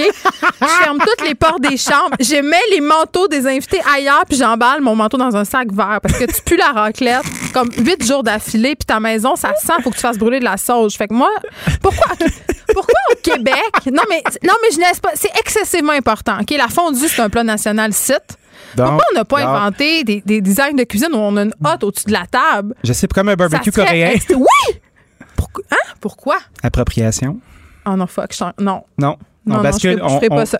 on. OK. Euh, DoorDash veut entrer en bourse. DoorDash euh, a vraiment le pied dans la porte, comme on dit. Savais-tu que c'était le plus gros fournisseur de de plus gros fournisseur de services euh, de livraison, c'est plus gros qu'Uber. Tu vois, ils ont 49% du marché, puis Uber en a 22. Ah, j'ai jamais utilisé DoorDash. Pourquoi? Ben, peut-être que c'est parce qu'ils viennent d'arriver ici, puis c'est une étude américaine. DoorDash, ils font de gros efforts, là, ils placardent la ville, puis ils se disent Hey, c'est à nous autres ici. Mais qui on est le plus méchant, DoorDash ou Uber? Parce que dans ma tête, Uber sont rendus méchants. Là. Tu Ils ont le même modèle d'affaires. Fait que Mm. c'est des méchants. Ben, c'est des, euh, c'est des facilitateurs du mal. Ils sont, sont pas méchants, c'est juste qu'ils ont leur position à eux qui correspondent pas à la mienne. Ceci étant dit, 1,1 million de livreurs Comme. Pornhub un peu, ça me fait beaucoup penser à ça. Pornhub, Ils hein? sont pas méchants, mais ce sont les facilitateurs du mal. Tout à fait. C'est un portail pour mettre de l'avant du contenu. Hein? Puis après ça, ce qui se passe dessus, eux autres sont comme ah, ah, ah, ah. Savais-tu que les plateformes de porno sont beaucoup d'avance euh, sur la technologie? Je sais. En fait, savais-tu que la plupart des technologies dont on bénéficie aujourd'hui ont été inventées par le monde pornographique? Ah oui, hein? Tout ça à coups de doigts Ils graisseux. sont vraiment utiles. c'est Donc, c'est chic comme tout. Est-ce que DoorDash va faire du cash en bourse? DoorDash est valorisé à 16 milliards. C'est énorme. Ce sont les grands gagnants des mesures de confinement. Tu vois, comme les neuf premiers mois de leur exercice, ils ont fait 1,9 milliard de chiffre d'affaires. Ils ont augmenté de 587 millions. Hey, c'est incroyable. Le monde s'en commande-tu la poutine, tu penses? Ah, ils commandent la poutine, mais le grand gagnant, c'est la pizza. Parce que, tu vois, euh, au rayon de la salade ou au rayon des mets un petit peu plus sexy et gastronomiques, Mm. c'est moins ça de la pizza. Ça sort question? comme une volée de bois vert. Question pour toi. Il y a des sites euh, de commandes en ligne qui sont axés sur la pizza, là, puis ça zo- blablabla. En tout cas, je sais pas trop. Oui? Euh, mais toi, quand tu es ton restaurant de pizza, pantry, pantene, dans patente, là, Oui, oui. la pizza épaisse, bon, tu vas-tu autoriser ça, toi, les livraisons euh, Uber Eats puis DoorDash? J'en ai, mais les gens savent que c'est beaucoup plus cher, puis on les avertit. Puis on leur dit, écoutez, Vous le dites. vous habitez à 5 minutes de char, là, prenez votre véhicule, sauvez donc 17 piastres. Parce que, Mais oh, sauvé donc 17 piastres, tu me niaises? hey, c'est énorme, là. Tu sais, veux, veux pas, là, c'est quand même 30 là. Fait que ta pizza qui te coûte 14, là, ben, elle te coûte quasiment 20 piastres. Ça va vite, là. Ça va vite, puis on s'éloigne de notre retraite. On s'éloigne de notre retraite. Puis tu sais, quand on commence à être gêné de se prendre un café par jour, laisse-moi te dire que le Uber, là, tu te le mets où je pense, tu sais. Mais c'est un outil qui est intéressant. Ouais. Je crois qu'il y a beaucoup de gens qui se réveillent à créer des services de livraison, euh, puis de faire de la collaboration entre restaurants aussi, puis de se dire, OK, on est six restaurants sur la rue, là, Hmm. on devrait se parler, tu sais. Puis d'être capable de faire ça. On Mais nous, devrait peut-être s'écouter. Tweedily-la! Tout le monde! Bon, Dani, euh, je pense que c'est fini là. C'était bien le fun. Salut, à demain! Merci, Dani. Le, le commentaire de François Lambert, un dragon pas comme les autres. Salut, François. Salut. Écoute, euh, je parlais au début de l'émission euh, un peu en riant euh, de la pénurie peut-être qui nous pend au nez, la pénurie de sapins de Noël. Ça fait déjà une couple d'années, là, le, le sapin naturel fait son grand comeback. On a eu les années 80 qui ont un peu tué ça. là. Tout le monde avait son sapin artificiel. Tu t'en rappelles-tu le blanc, puis toutes sortes de couleurs, là, un peu, ouais, un peu futuriste, bizarre. Là, on revient aux sources. Mais là, écoute, il y a vraiment du monde qui se garoche, surtout qu'on nous a dit peut-être de, de se décorer avant le temps pour s'égayer un peu, là. Mais euh, l'Association des producteurs d'arbres de Noël s'attend à une saison record, même qui ont peur d'en manquer. Ben écoute, on le voit déjà, hein. Je, on est juste à mi-novembre, puis normalement, on voit pas les sapins avant avant décembre, hein. Ouais, Puis ouais. euh, là, on les voit sur Instagram, sur les réseaux sociaux. Les gens ont besoin de, de, de se donner de la fierté. On est, tu sais, c'est une saison de cocooning, puis il y a- il y, a un terme, j'oublie le nom, en Kueli au, au Danemark. Très, Ah, le Edge. Le Edge, merci. Et euh, ben, ça, ça rentre dans cette euh, dans cette mouvance-là. hein. On est on est en mode cocooning, on le sait qu'on est là-dedans encore pour un bout de temps. Et c'est une bonne nouvelle parce que tu sais, on parle souvent des morceaux qui ne vont pas bien, mais c'est de l'agriculture, euh, le sapin. Mais attends, Et, je suis contente euh, que tu m'amènes là parce que moi, j'avais des questions à te poser parce qu'on dirait, moi, j'aime ça, un sapin naturel. Là. Euh, je trouve que ça sent bon, premièrement, puis que c'est pas la même ambiance. Mais depuis quelques années, j'en avais acheté un artificiel parce que je me disais que ça avait pas bon sens de couper un sapin puis de s'en débarrasser après juste pour faire Noël. Oui. Ben, euh, ils récupèrent d'un euh, les, les C'est sapins pour faire de la biomasse, donc euh, c'est pas jeté aux poubelles. Fait que c'est pas si. Euh, c'est pas c'est pas la fin du monde. Puis de toute façon, c'est des sapins qui euh, sont faits pour sont pas poussés dans le plus milieu du bois. Là. Ils prennent un champ et ils l'entretiennent en tant que tel. Donc, c'est déjà le temps qu'il pousse ce sapin-là, fait sa job de ramasser du carbone. Et euh, sinon, c'était des champs purs et simples. Donc, c'est quand même une, une très bonne nouvelle des sapins de Noël. C'est mieux que du plastique et du métal. Et c'est une bonne nouvelle. La réalité, c'est qu'un sapin, pour l'amener, c'est entre 6 et 10 ans. Hein? On ne se pas de bord demain matin pour commencer à, faire des sapins, euh, des sapins de Noël, quand même, que moi, je dirais, hey, maudit bonne idée m'en planter, mais j'en ai entre 6 et 10 ans. pour, pour qu'ils aient euh, leur pleine hauteur euh, pour être le sapin idéal. Ben exactement. Donc, c'est pour ça que l'agriculture, ça se planifie longtemps d'avance. C'est la même chose avec du ginseng qu'on peut faire pousser dans les érablières, mm-hmm. mais c'est entre 8 et 10 ans que ça va prendre. Donc, ça prend, ça prend du temps et l'agriculture ne peut pas se revirer sur un dixaine euh, comme n'importe quoi. Là. On ne peut pas dire, hey, c'est la saveur du mois, on va faire la saveur du mois. Mais pour ceux qui ont planifié le coup, ben, ils vont empocher cette année, puis c'est bien correct. Oui, puis ce que je trouve le fun, euh, François, aussi, euh, c'est qu'il y a le phénomène de l'autocueillette avec les sapins. Puis là, je parle pas de partir se couper un, arbre dans le bois. Là. tu peux aller dans des sapinières puis ce qui est le fun, en tout cas, moi, je trouve que ça peut être une activité vraiment tripante euh, à faire avec les enfants, là, ou même euh, avec sa blonde ou son chum. On s'en fout, là. Tu t'en vas, tu t'en vas choisir ton sapin. C'est pas dans une sapinière, les marchés de Noël euh, à Montréal ou ailleurs. C'est tellement beau. C'est le fun de pouvoir le choisir. Tu sais, il y, a quelque chose de le fun de la journée où tu vas chercher ton sapin, tu le ramènes. Je sais pas, il y a quelque chose de, de férique un peu là-dedans. Ben, carrément. Puis écoute, regarde, moi, j'ai une page, j'en ai en masse des, des, des sapins et des épinettes. Et tu sais que je ne le prends pas d'ici, je vais, il y a deux places près de chez moi. Un, où qui joue les lutins. Donc, tu cries lutin, lutin, puis il vient de couper ton Ah non, tu viens de me faire penser au lutin, François. Non, ça va commencer, les mauvais coups. Oui, mais l'autre oh. place que je vais euh, aussi, euh, qui est vraiment euh, le fun, puis le, monsieur, il m'attend chaque année. Des fois, je vais seul, puis je vais le ramener. J'aime ça, cette tradition-là, d'aller chercher notre sapin. On le choisit et il y a quelque chose de très festif avec ça. Puis tant mieux, c'est, faut souligner, c'est à leur tour. C'est à leur tour d'en profiter au. Euh, est-ce que tu y vas. Euh, est-ce que cette année, tu vas y aller plus tôt? Non, ben non, parce que ça, c'est parce qu'on l'oublie. C'est sûr que là, cette année, je vis ici en campagne, j'en fais jamais en ville. Ouais. Mais euh, mais c'est sûr que c'est parce qu'à un moment donné, on ramasse des épines. Moi, je Oui, ça sèche. Ça sèche. Oui, ouais, c'est ça. oui, euh, OK. Ben, en tout cas, euh, si vous voulez acheter votre sapin de Noël, allez-y, puis dépêchez-vous parce que c'est un peu la ruée en ce moment. Puis je rappelle quand même, parce que c'est le fun de le faire, l'activité de la sapinière, c'est une chose, mais il y a beaucoup d'organismes puis d'écoles qui se financent aussi en vendant des sapins de Noël. Fait qu'on peut regarder de ce côté-là, là, si jamais ça nous tente de faire une bonne action en achetant notre sapin. Euh, on va se parler de la chaîne d'alimentation Adonis, François. Moi, je suis une grande fan euh, d'Adonis, ou du moins, j'étais une grande fan d'Adonis. Puis là, c'est peut-être une impression que j'ai, euh, mais on dirait que depuis que Métro racheté, c'est plus ce que c'était. Ben, écoute, moi, j'ai connu Adonis à ses tout débuts. Moi, je suis allée à rue Sauvée, là, dans le Nord. Eh, exactement. Donc, je les ai connus là. Et tu sais, c'est l'histoire euh, fantastique d'un immigrant qui arrive ici avec son rêve de bâtir quelque chose et il bâtit quelque chose de plus grand que nature. Et là, ça fait peut-être dix ans, je pense que ça appartient à, Métro. Ouais. Et c'est sûr que il ne faut pas comparer avec l'avant. La réalité, c'est que il y a eu une bonne offre et il a décidé que qu'il qui, a vendait. Parce que c'est ça, hein. Lorsque tu mm-hmm. Lorsque tu reçois une offre pour vendre ton entreprise, nous, on l'a eu en 2012, cette, chose-là. Il y a mm. trois, quatre groupes qui te courent après.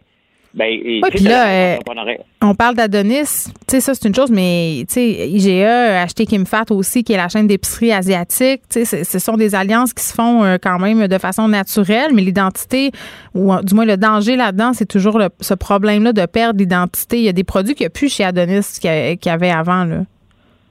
Ben, c'est sûr que ben, la réalité, c'est que tu peux pas dénaturer. Et il pouvait pas appeler ça métro, parce que sinon, il va pas. Euh, puis le monsieur avait, euh, monsieur Shaib avait, avait, demandé, garde, je te le vends, mais tu gardes le nom Adonis. Mm-hmm. Et euh, mais, mais c'est sûr que c'est plus grand, c'est différent, c'est différent d'avant. C'est plus aseptisé, c'est ce que je trouve. Ben oui, ben oui, avant c'était. Mais tu sais ce qui est le fun. Moi, moi ce que j'aime aller chez Adonis, c'est que tu retrouves, bon, j'étais régulièrement au Liban, mon associé Georges Caram est libanais, et on est allé, je suis allé souvent au Liban, et tu retrouves une espèce de petit Libanais, là, où que euh, tout le monde te dépasse, tout le monde est plus pressé que toi. Moi, j'aime beaucoup ça pour l'expérience libanaise. Moi, j'ai eu des chicanes épiques dans le stationnement chez Adonis rue Sauvée. Ben oui. parce que le samedi matin, c'était la folie. Pour vrai, il y avait tellement de gens parce que là-bas, euh, ce qui était intéressant, là, si vous voulez aller faire un tour, c'est pas une pub, c'est vraiment un, un marché d'alimentation que j'aime. Tu sais, T'avais pas mangé de noix fraîches avant d'avoir acheté euh, des noix dans des marchés comme ça ou à des endroits justement où ils font venir puis qu'il y a un bon roulement. Euh, la quantité phénoménale de fromage feta disponible, de toutes sortes de fromages, de marinade. Là, maintenant, c'est un peu plus commun, mais euh, il y a dix ans, là, c'était quand même toute qu'une affaire d'aller là. Tu avais des produits auxquels tu n'avais pas accès ailleurs. Exactement. Puis reste que ce qui fait la force de la donnée, c'est ce qui la fait encore, ce sont les prix. Il y a des prix qui sont imbattables. Métro, probablement, sont même pas capables de rebattre ces prix-là dans leur propre chose parce que, bon, je ne sais pas comment ils font, mais les prix sont imbattables. Et c'est quand même, tu sais, c'est une histoire d'un immigrant qui arrive ici avec rien dans les poches, qui bâtit un empire. Aujourd'hui, on le voit, il est dans les buildings maintenant, il regarde pour des investissements de plus d'un milliard. Ouais. C'est à partir de rien. C'est à partir de rien, c'est à partir de travail. Le monsieur était là longtemps, là. S'il allait sur la rue Sauvée ou du marché central, quand c'était tout petit, euh, euh, il était là. Il était là présent. Puis c'est sûr que ça brise le cœur lorsque tu bâtis une entreprise comme ça, mais il faut, souligner la belle entreprise qui est partie. Puis il reste que Métro est capable quand même de le dupliquer. Et ça, c'est pas toujours facile lorsqu'on achète une compagnie, de lui garder un semblant tout en l'incorporant dans ton modèle, en lui gardant quand même un, euh, sa nature, son ben, En préservant euh, son identité. Je pense que c'est ça euh, le défi que, que Métro avait à relever. Ils essaient de le faire. Ça fonctionne assez bien. Moi, je fais partie des vieux de la vieille qui disent qu'il y a des changements, mais hein, on est toujours ben réfractaire aux changements, puis je continue d'y aller. Même chose pour Kim Fat. on termine, François, avec les membres du syndicat d'école bleue qui ont voté samedi soir à 97,2% pour le droit d'exercer des moyens de pression, ouvrant la porte à une grève générale illimitée. quel mauvais timing, hein? C'est parce que lorsque tu arrives en négociation, tu as les deux parties. Tu as la patronale puis euh, le, syndicat qui dit OK, on veut négocier. Là, ça fait trois ans que ça niaise parce que euh, c'est sûr que l'école bleue voulait avoir plus, la ville a dit un peu pas. Mais là, au point de vue timing, c'est plus le temps de faire des moyens de pression. à un moment donné, c'est que tu manques ton opportunité de te positionner pour dire regarde comment c'est important. Je vais te donner un exemple. Il y a un employé que j'avais euh, qui vient me voir pour une augmentation, mais il venait me coûter 26 000 de réparation. OK? Puis il vient me voir, il dit ben, écoute, j'ai parlé avec mes amis, puis je devrais avoir tant d'augmentation. J'ai fait comme euh, tu viens de me coûter 26 000 au point de vue timing, là. Euh, timing is everything, hein, comme on dit. Timing, et c'est un peu ça qui arrive au col bleu. Hein. Tu as beau faire bien de la pression, le portefeuille est vide et ils n'auront pas un 7-8% ou peu importe comment ils demandent, ils l'auront pas. Fait que des fois, tu as, juste à, aller voir tes membres et dire, c'est quoi, on a manqué notre opportunité. On était trop gourmand parce que il aurait signé avant. Là. C'est sûr que. Mais ça aurait été quand le meilleur timing, selon toi, François? Le meilleur timing, il n'y en a jamais. C'est qu'à un moment donné, il faut te regarder combien qu'on est payé. Puis l'école bleue de Montréal sont reconnus pour être mieux payés partout. D'ailleurs, toute la ville de Montréal, les gens qui travaillent de la ville de Montréal sont mieux payés que tous leurs confrères dans la province. Fait que tu marches tout le temps sur des œufs, hein? Tu dis, écoute, C'est vrai, ils sont mieux payés que, que les autres euh, cols bleus des autres villes canadiennes. Oui, et c'est pour ça que tu faut que tu fasses attention. Tu dis, ouais, l'élastique, on l'a peut-être étiré, mais bon, la nature humaine veut qu'on en veut toujours plus, qu'on n'a jamais assez. Donc, il tire, il tire, il tire. En ce moment, euh, la réalité, c'est qu'ils ont perdu. Et euh, la Ville de Montréal n'est pas en moyen de justifier de donner plus d'argent au bleu. Maintenant, quel genre de moyens de pression qu'ils vont faire? Euh, que j'espère que ça ne sera pas de mettre plus de cônes orange. j'espère. Non, mais ça, je pense qu'ils sont, ils ont bien fait leur job là-dessus. Mais euh, tu sais, la réalité, c'est que le timing est mauvais, puis euh, ils n'auront rien. Euh, s'ils donnent de quoi, la mairesse est irresponsable. Et ça, Très bien. elle ne fera pas. Merci, François. Merci. Pendant que votre attention est centrée sur vos urgences du matin, vos réunions d'affaires du midi, votre retour à la maison ou votre emploi du soir, celle de Desjardins Entreprises est centrée sur plus de 400 000 entreprises à toute heure du jour. Grâce à notre connaissance des secteurs d'activité et à notre accompagnement spécialisé, nous aidons les entrepreneurs à relever chaque défi pour qu'ils puissent rester centrés sur ce qui compte, le développement de leur entreprise.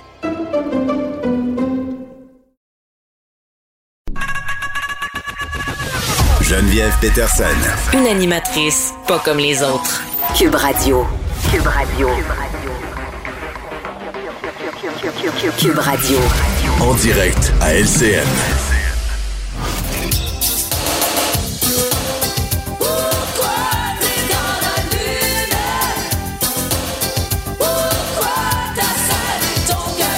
14h30, c'est le moment d'aller retrouver notre collègue de Cube Radio. Euh, salut Geneviève. Bonjour Julie. Alors, avant de parler du plan vert du gouvernement, ben, tu tenais absolument à revenir sur le décès de François Jean. C'était le batteur des bébés, un groupe que tu as beaucoup, beaucoup aimé euh, plus jeune. Mais oui, je pense que les bébés, c'est une époque. En tout cas, moi, c'est mon premier boys band. J'ai tripé sur les bébés avant de triper sur euh, les Backstreet Boys, euh, avant de triper sur mhm. tous ces autres groupes-là. je les aimais pour plein de raisons. C'est mon premier spectacle aussi. Hein. J'étais allée les voir avec ma mère à l'auditorium du Four de Chicoutimi et j'étais très gênée parce qu'évidemment, euh, j'étais en sixième année, j'aurais donc bien voulu aller au spectacle avec mes amis, mais non, c'était pas ça. C'était avec ma mère. Mais tu sais, c'est comme la fin d'une époque. Il reste seulement Alain parce que Patrick Bourgeois euh, est décédé malheureusement lui aussi euh, d'une longue maladie il y a quelques années.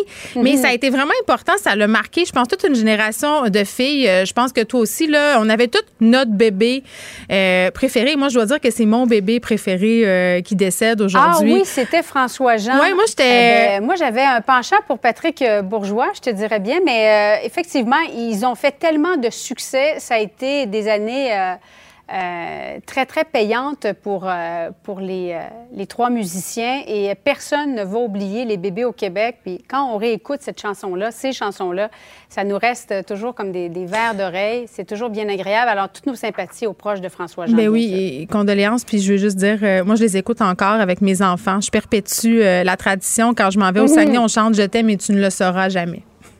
Ah, voilà.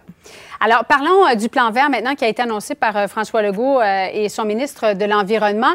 Il y a, un, des, un, des, aspects qui nous a, qui nous a tous marqués, là, interdiction de la vente des véhicules à essence au Québec à partir de 2035. Crois-tu que c'est c'est réalisable, Geneviève? Bien, un, ça frappe beaucoup. Hein? 2035, ça, c'est une date butoir. On se dit véhicule à essence interdit. Ça a l'air mm-hmm. loin, ça a l'air proche, c'est tout en même temps. Puis je me demande, est-ce qu'on va être prêt? Euh, parce que selon moi, là, il, reste quand même beaucoup de chemin à faire là, pour le véhicule électrique. Euh, on a toutes sortes d'enjeux à considérer. Premièrement, le prix. Bon, évidemment, on a des subventions en ce moment qui sont assez intéressantes. Ça peut monter jusqu'à 13 000 mais malgré tout ça, le prix des véhicules électriques demeure vraiment trop élevé pour une certaine tranche de la population par rapport au rendement que tu peux en tirer aussi. Parce que si tu veux faire une longue distance, euh, si tu veux, par exemple, tirer de lourdes charges, on n'est pas encore tout à fait là. sais, on est dans une espèce d'époque où on est entre deux, je dirais. on n'est pas tout à fait rendu à des véhicules qui sont très, très intéressants sur l'ensemble de leur performance. Mais par exemple, si toi, Geneviève, tu avais à changer ta voiture, quel type de véhicule tu choisirais? Ben écoute, moi, j'ai changé ma voiture la semaine passée. Là. Puis je l'ai eu la hmm. réflexion sur la voiture électrique. Moi, je voulais une voiture électrique. Je voulais au pire une voiture hybride parce que euh, c'est important. On est rendu là. On a plein de préoccupations. On a vu que les GES, écoute, ça va dans le plafond. Mais euh, force est d'admettre que, tu sais, les bornes de recharge, il n'y en a pas encore partout. Je le disais tantôt, les longues distances, je ne sais pas si je pourrais me fier là-dessus euh, pour faire de longues routes. Parce que toi, tu viens du Saguenay. Alors, si tu t'en vas au Saguenay, est-ce que tu peux y aller en une journée en ben, voiture électrique? Je pense que oui. Là. Ben, je peux y... Ben non, il faut arrêter pour se recharger. Tu sais, il faut arrêter. Oui. Puis non, c'est sûr, mais ça prend normalement cinq heures. Donc, le temps de se recharger, ça Ouais, mais ça peut doubler le temps. On dirait qu'avec mes trois enfants, ça me tente pas d'arrêter euh, un autre petit stop pour charger la voiture. Fait comme je te dis, je pense qu'on est dans un entre-deux, puis on doit vraiment travailler sur la confiance du consommateur aussi. Tu sais, la voiture, c'est le symbole de l'Amérique, c'est le symbole de la liberté, de la puissance. Il euh, y a bien du monde qui sont attachés à ça. Euh, si tu as un gros pick-up, par exemple, pour tirer des charges, tu te dis, mais là, ça a l'air qu'il va y avoir des voitures où ce sera possible. Là, il y a Bolt aussi qui fait un rappel, 70 000 véhicules parce que les véhicules prennent en feu.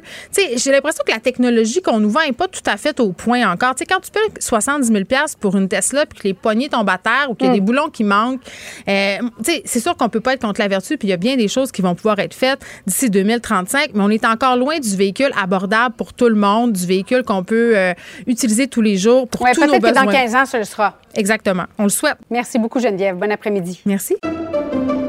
Pendant que votre attention est centrée sur cette voix qui vous parle ici ou encore là, Très loin là-bas? Ou même très, très loin. Celle de Desjardins Entreprises est centrée sur plus de 400 000 entreprises partout autour de vous. Depuis plus de 120 ans, nos équipes dédiées accompagnent les entrepreneurs d'ici à chaque étape pour qu'ils puissent rester centrés sur ce qui compte, la croissance de leur entreprise.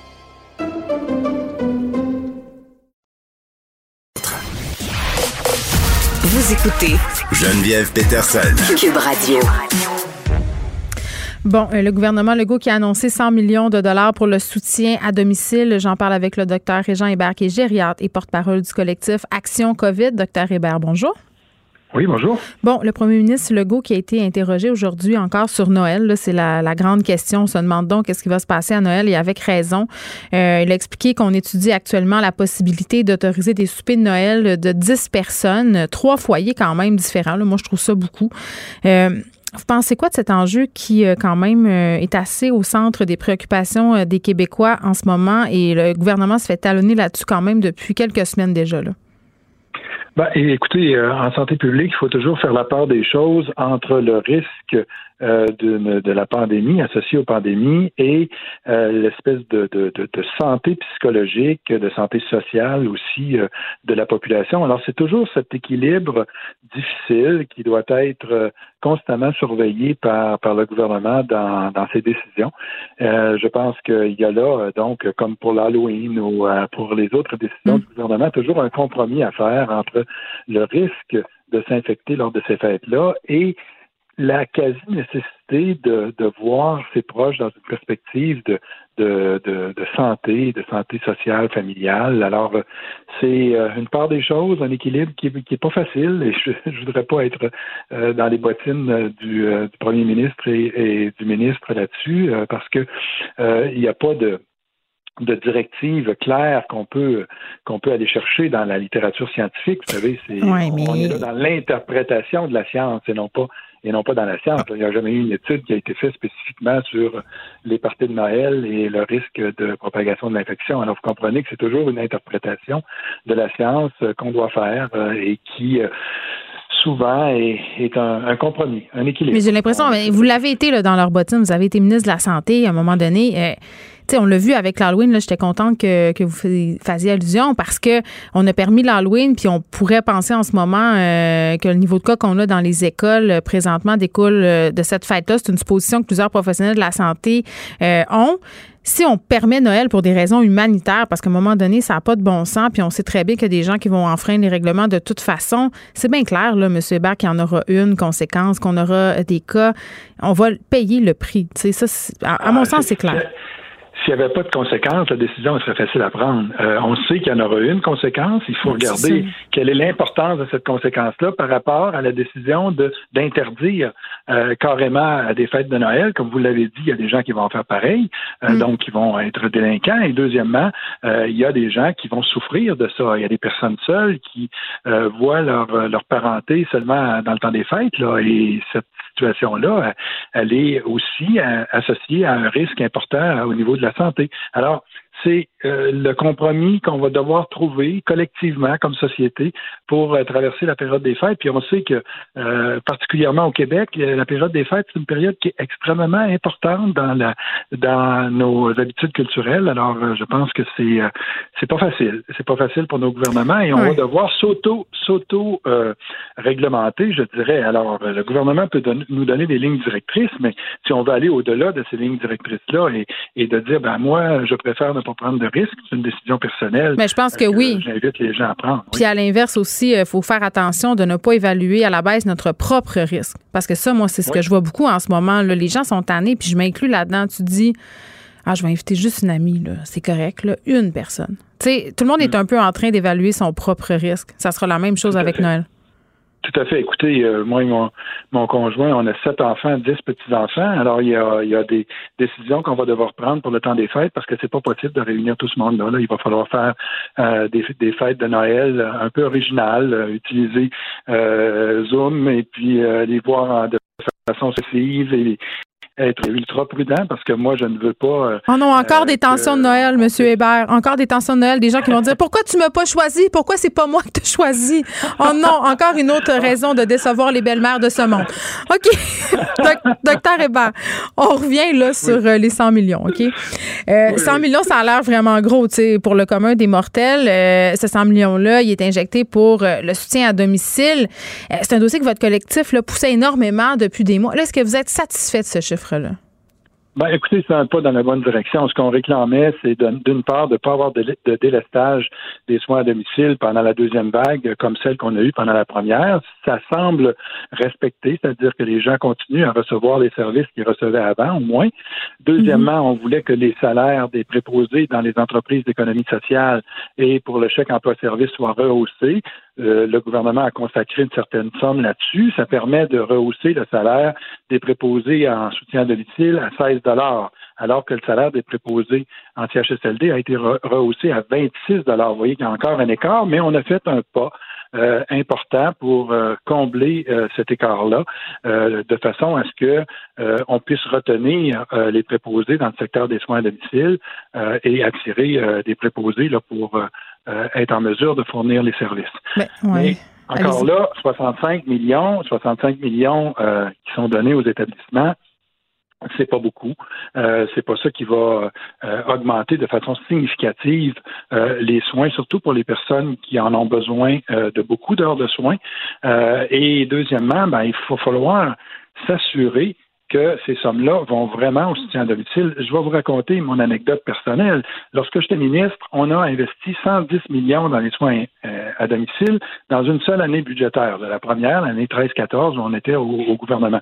Et quand j'ai quitté, euh, je suis retourné dans mon travail universitaire, je me suis dit, on va essayer d'aller voir l'impact que ça a eu sur le soutien à domicile. Alors, on a suivi toute une population de 65 ans et plus à mhm. Sherbrooke euh, pendant la période de 2011 à 2016.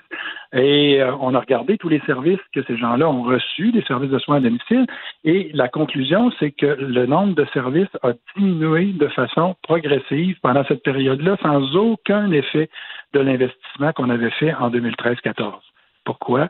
Parce que l'argent est allé dans d'autres priorités des établissements.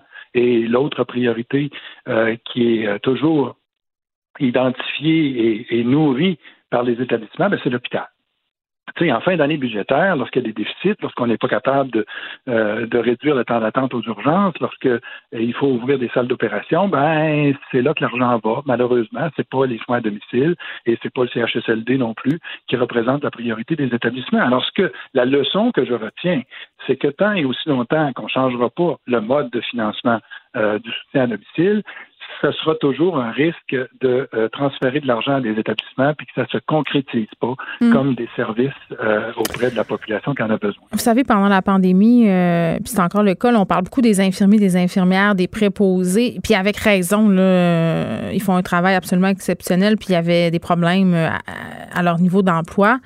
on a moins entendu parler des gens qui font des soins à domicile. Moi, j'ai fait quelques entrevues avec des personnes qui en recevaient pour dire que c'était difficile, le contexte dans lequel euh, on se trouvait. Là, en l'état actuel des choses, euh, M. Hébert, est-ce que vous avez de la difficulté à trouver du personnel pour les assurer ces soins-là? Ben, les entreprises d'économie sociale d'aide à domicile qui euh, sont réparties sur tout le territoire québécois, c'est bien sûr qu'ils ont toujours eu des problèmes de recrutement et de rétention du personnel. Vous savez, ces gens-là travaillent pour à peine le salaire minimum. Là, on va monter ça. à 16 de l'heure. Fait que ça, ça va aider ça, va aider, mais il faut rehausser davantage parce que si on veut être capable de recruter des gens et être en compétition avec les autres secteurs du marché du travail, la restauration, euh, le commerce de détail, etc., ben, il faut qu'on puisse payer convenablement ce personnel-là, d'autant plus que ces gens-là ont une, relation humaine très intime avec euh, avec euh, les usagers. Vous savez, les, préposés tout à domicile, c'est eux qui rentrent dans les maisons des gens, vont donner des bains, les habillent. Parce que c'est toujours les mêmes. Ben, c'est pour ça que si on est capable de retenir les préposés, on va être capable d'assurer que ce soit toujours les mêmes personnes qui aillent s'occuper des mêmes usagers, mais pour ça, il faut être, euh, leur ménager des conditions de travail qui sont intéressantes pour qu'on puisse euh, retenir ces personnes-là dans un emploi qui soit valorisant, non seulement au niveau salarial, mais aussi valorisant au niveau du contact humain que ces gens-là ont avec les usagers. Et c'est ça souvent qui fait la différence et euh, par lesquels on peut garder ces, ces employés-là. Oui, puis c'est fou, le docteur Hébert, quand même, on va se laisser là-dessus, là, tous les métiers de soins, là, infirmiers, infirmières, les gens qui, s'occupent de nos plus vulnérables, même les profs, là, euh, souvent, ce sont des métiers qui sont dévalués. il va falloir trouver une façon euh, de justement de redonner les lettres de noblesse à, ces corps de métiers-là parce qu'ils font un travail excessivement important et ça commence justement par ces gestes du gouvernement, c'est-à-dire de reconnaître l'importance du travail de ces gens-là en injectant, oui, de l'argent, mais en faisant en sorte que leurs conditions de travail aussi euh, soient acceptables. Ah, vous avez tout à fait raison. C'est pas juste une question d'argent, c'est surtout une question de laisser euh, à ces gens-là euh, la capacité de pouvoir entrer en relation avec les personnes. Et ça, ça se minute pas. Là, c'est pas on consacre 12 minutes et demie pour avoir un contact Comme avec une usine la personne. Il faut, c'est ça. Alors, il faut être capable de respecter que le travail en santé et services sociaux, c'est un travail qui est profondément humain puis qui va au-delà du geste technique. Et quand on valorise l'humain dans son travail, on permet aux gens d'être d'être satisfaits dans leur travail et d'éviter de, euh, de faire un burn-out ou euh, de, de lâcher prise. Euh, vous savez que le montant en assurance salaire et en temps supplémentaire puis en utilisation d'agences de toutes sortes depuis 2015 a explosé dans le réseau. On l'estime à plus de 500 millions de dollars euh, juste pour euh, ces interventions qui résultent d'une mauvaise qualité de vie au travail. Pourquoi? Parce que l'humain euh, a été retiré du travail des, gens en santé et services sociaux, puis l'humain, c'est la valeur fondamentale de, qui amène ces gens-là à, embrasser une carrière dans santé et services sociaux et à être satisfaits de la carrière qu'ils ont choisie. Très bien, docteur Régin Hébert, qui est et porte-parole du collectif Action COVID. On se parlait de cette annonce du gouvernement Legault, un investissement de 100 millions pour le soutien à domicile. Le, commentaire de Varda Etienne, une vision pas comme les autres. Allô Varda? Bonjour Geneviève. Je suis contente de te retrouver euh, pour parler d'un sujet qui a attiré mon attention euh, ce matin. C'est un article qui parlait euh, en fait que la pandémie frappe particulièrement les nouveaux arrivants qui sont diplômés.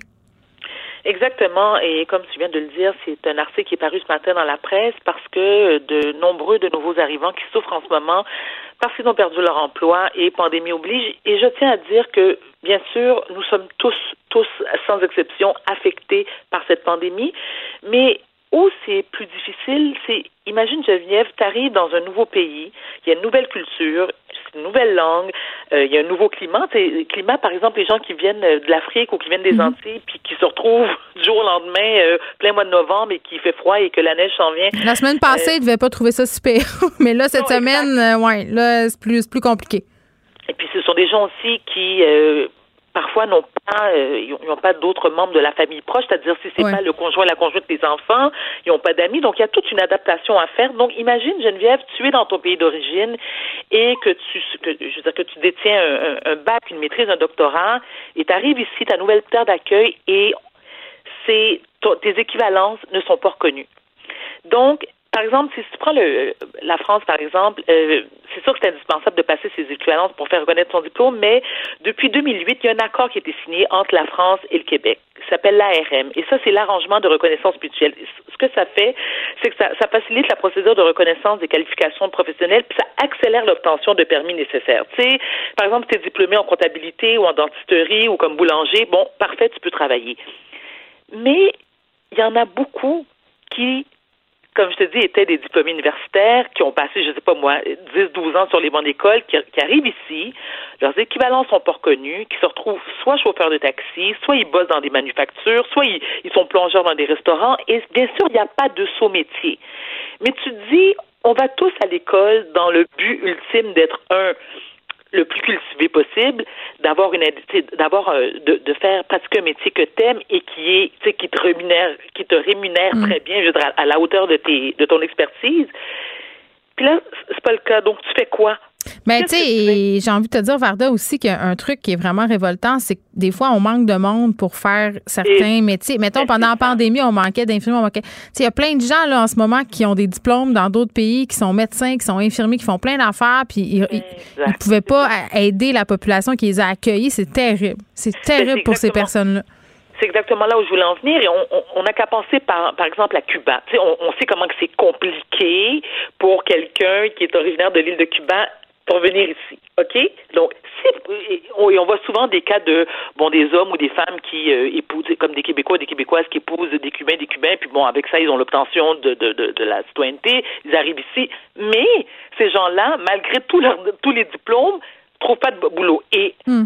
les, les médecins sont le parfait exemple. On se le cachera pas. La- le système de santé cubain est devenu une référence mondialement reconnue. On n'a qu'à prendre exemple avec la pandémie. Je veux dire, on s'entend que plusieurs pays ont fait appel euh, à Cuba, qui est, qui, qui est venu au secours de la planète. Je veux dire, Cuba était prête à envoyer, je sais pas combien de médecins partout à travers la, la planète pour aider. Puis là, on disait, ouais, mais non, leurs diplômes sont pas reconnus. Ah non, ça fonctionnera pas ici. Pardon? On est en pandémie. Mais il y a une chasse gardée du Collège des médecins. Il y a plein d'affaires là-dedans qui sont. Oh. qui en tout cas. et qu'on parle, il n'y a pas seulement les médecins, les ingénieurs, les avocats. Puis, et, et ce qui est quand même admirable, c'est ces gens-là, parce que quand tu quittes ton pays d'origine pour venir sur une nouvelle terre d'accueil, c'est bien sûr pour améliorer ton sort, celui de ta famille, celui de tes enfants. Ce sont des gens qui, avec toute la bonne volonté du monde, malgré tout ça, ils peinent à joindre les deux bouts. Souvent, ils sont victimes d'arnaques. Exemple, ils arrivent ici, ils, se- ils se cherchent un logement. Là, tu tombes, admettons, là, sur un propriétaire, tu sais, pas trop clean, là, OK? Ils se disent, bon, eux, ils connaissent pas trop les lois, donc ils se retrouvent parfois dans des appartements, dans des logements insalubres. Oui, puis super que cher. Super Ah cher oui. quand même. puis mal entretenu, sais, dans- mal isolé, il y a des champignons, il y a des coquerelles. Et ces gens-là n'osent pas porter plainte parce que, de un, ils savent pas où, à qui s'adresser. Ils ont peur de répercussions en se disant, bon, OK, là, si je vais porter plainte, je vais-tu perdre mon logement, je vais me retrouver dans la rue, faut que je retourne chez nous? Ceux qui n'ont pas d'assurance, Geneviève. Tu sais, il y, y a Mais un la plupart. ben voilà, il y a- et on en parlait ce matin euh, dans l'article euh, dans la presse où est-ce que les gens disaient attends une minute, moi j'ai pas d'assurance. Là comment je vais faire? S'il m'arrive quelque chose là, pendant la pandémie Il y a une dame qui disait écoute c'est c'est d'une tristesse sans nom.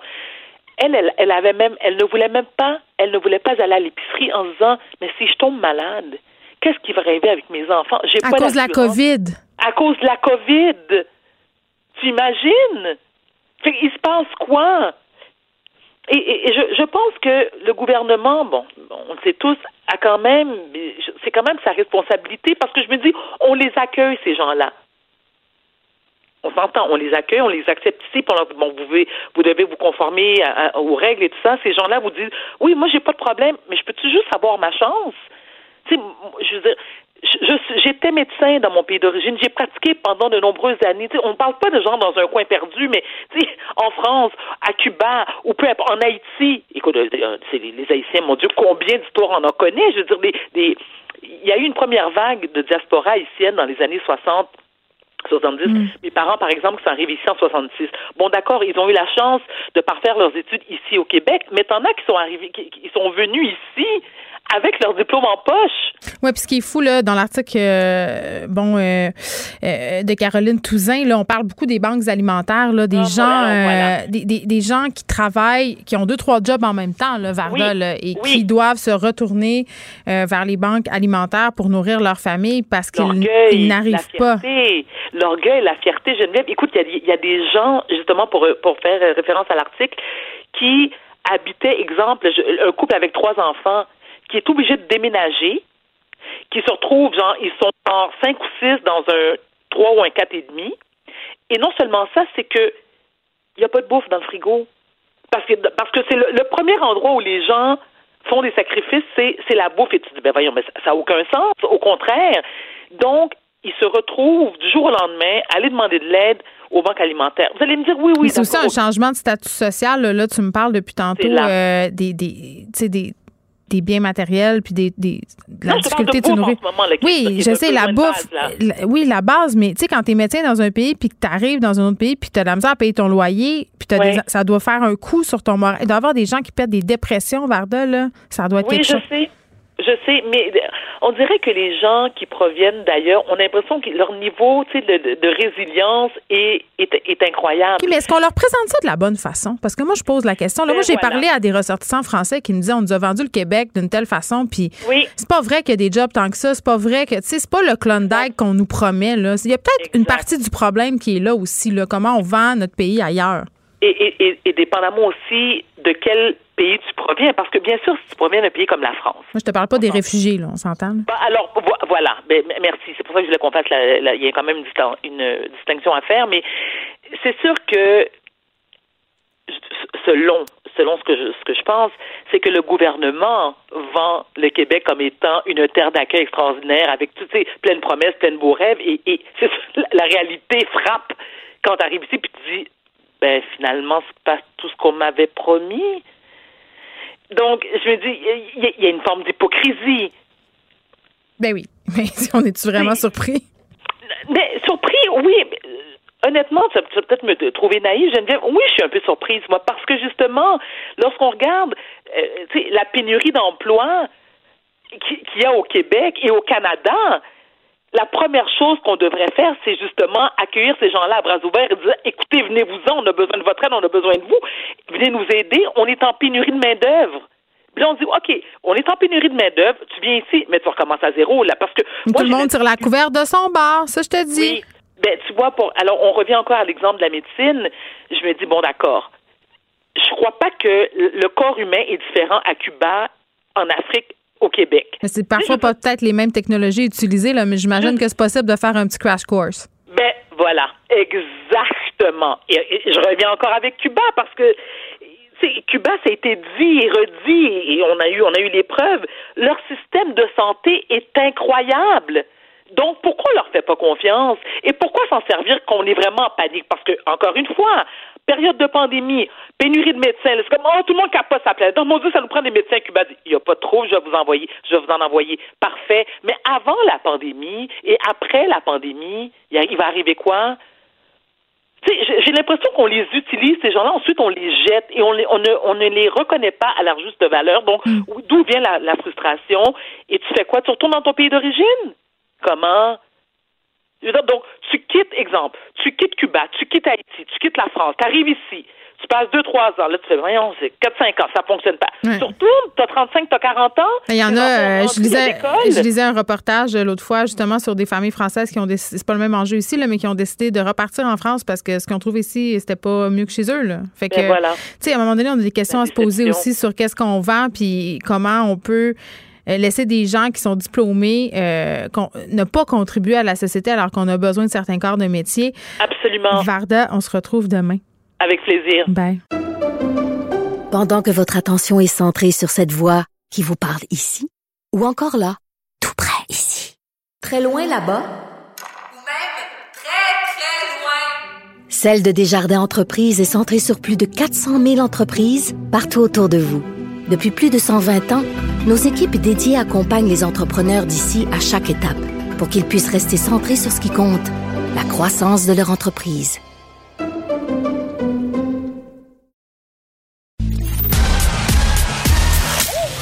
Geneviève Peterson. Elle réécrit le scénario de l'actualité tous les jours. Vous écoutez Geneviève Peterson. Cube Radio.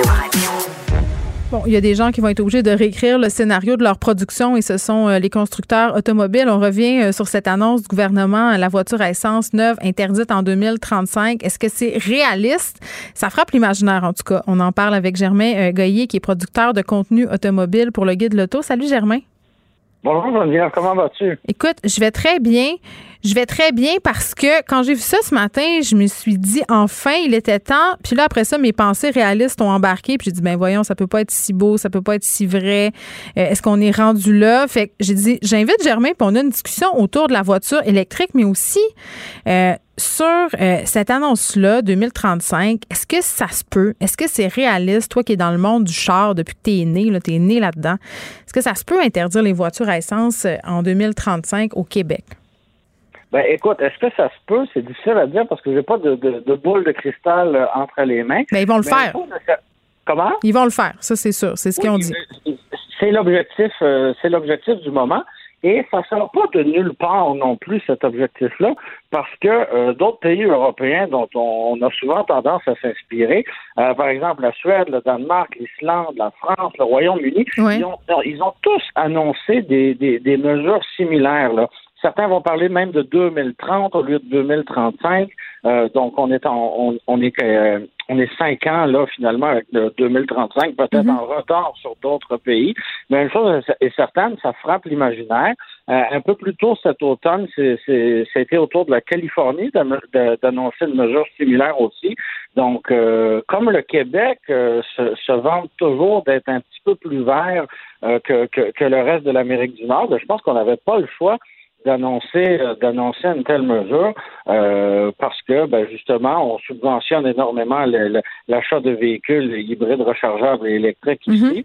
Donc euh, si, si, si on voulait continuer en cette direction-là, ben, on n'avait pas le choix de, de, de faire comme les pays euh, les pays européens que j'ai mentionnés. Bon, tu parles de la subvention, là, une subvention quand même qui est assez intéressante quand on se penche là-dessus. Tu peux aller chercher jusqu'à, je pense, quelque chose comme 13 000 euh, sur certains types de exactement. véhicules. Mais, mais, mais il y a quand même un mais. Tu sais, souvent, ces véhicules-là, ils restent assez chers. C'est pas tellement abordable, un véhicule électrique pour le commun des mortels. là. on tourne autour de combien? Ben, écoute, faisons, faisons les calculs rapides, rapides, rapides. Tu l'as dit, c'est 13 000 8 000 du gouvernement provincial, 5 000 du gouvernement euh, fédéral. Euh, on, on a appris aujourd'hui que euh, la, la subvention du provincial, elle, allait être, allait être poursuivie. Oui, mais pas je t'avoue que ça éternel, là. Ils nous l'ont dit, là. Non, c'est pas éternel, mais je suis quand même surpris qu'elle soit maintenue, là. Parce que euh, ben, tu, tu suis l'actualité comme moi, tu vois bien qu'on a d'autres préoccupations que de changer le parc automobile du Québec, hein, tu es d'accord avec moi. Donc, euh, ra- rapidement, donc on a 13 000 ici de rabais.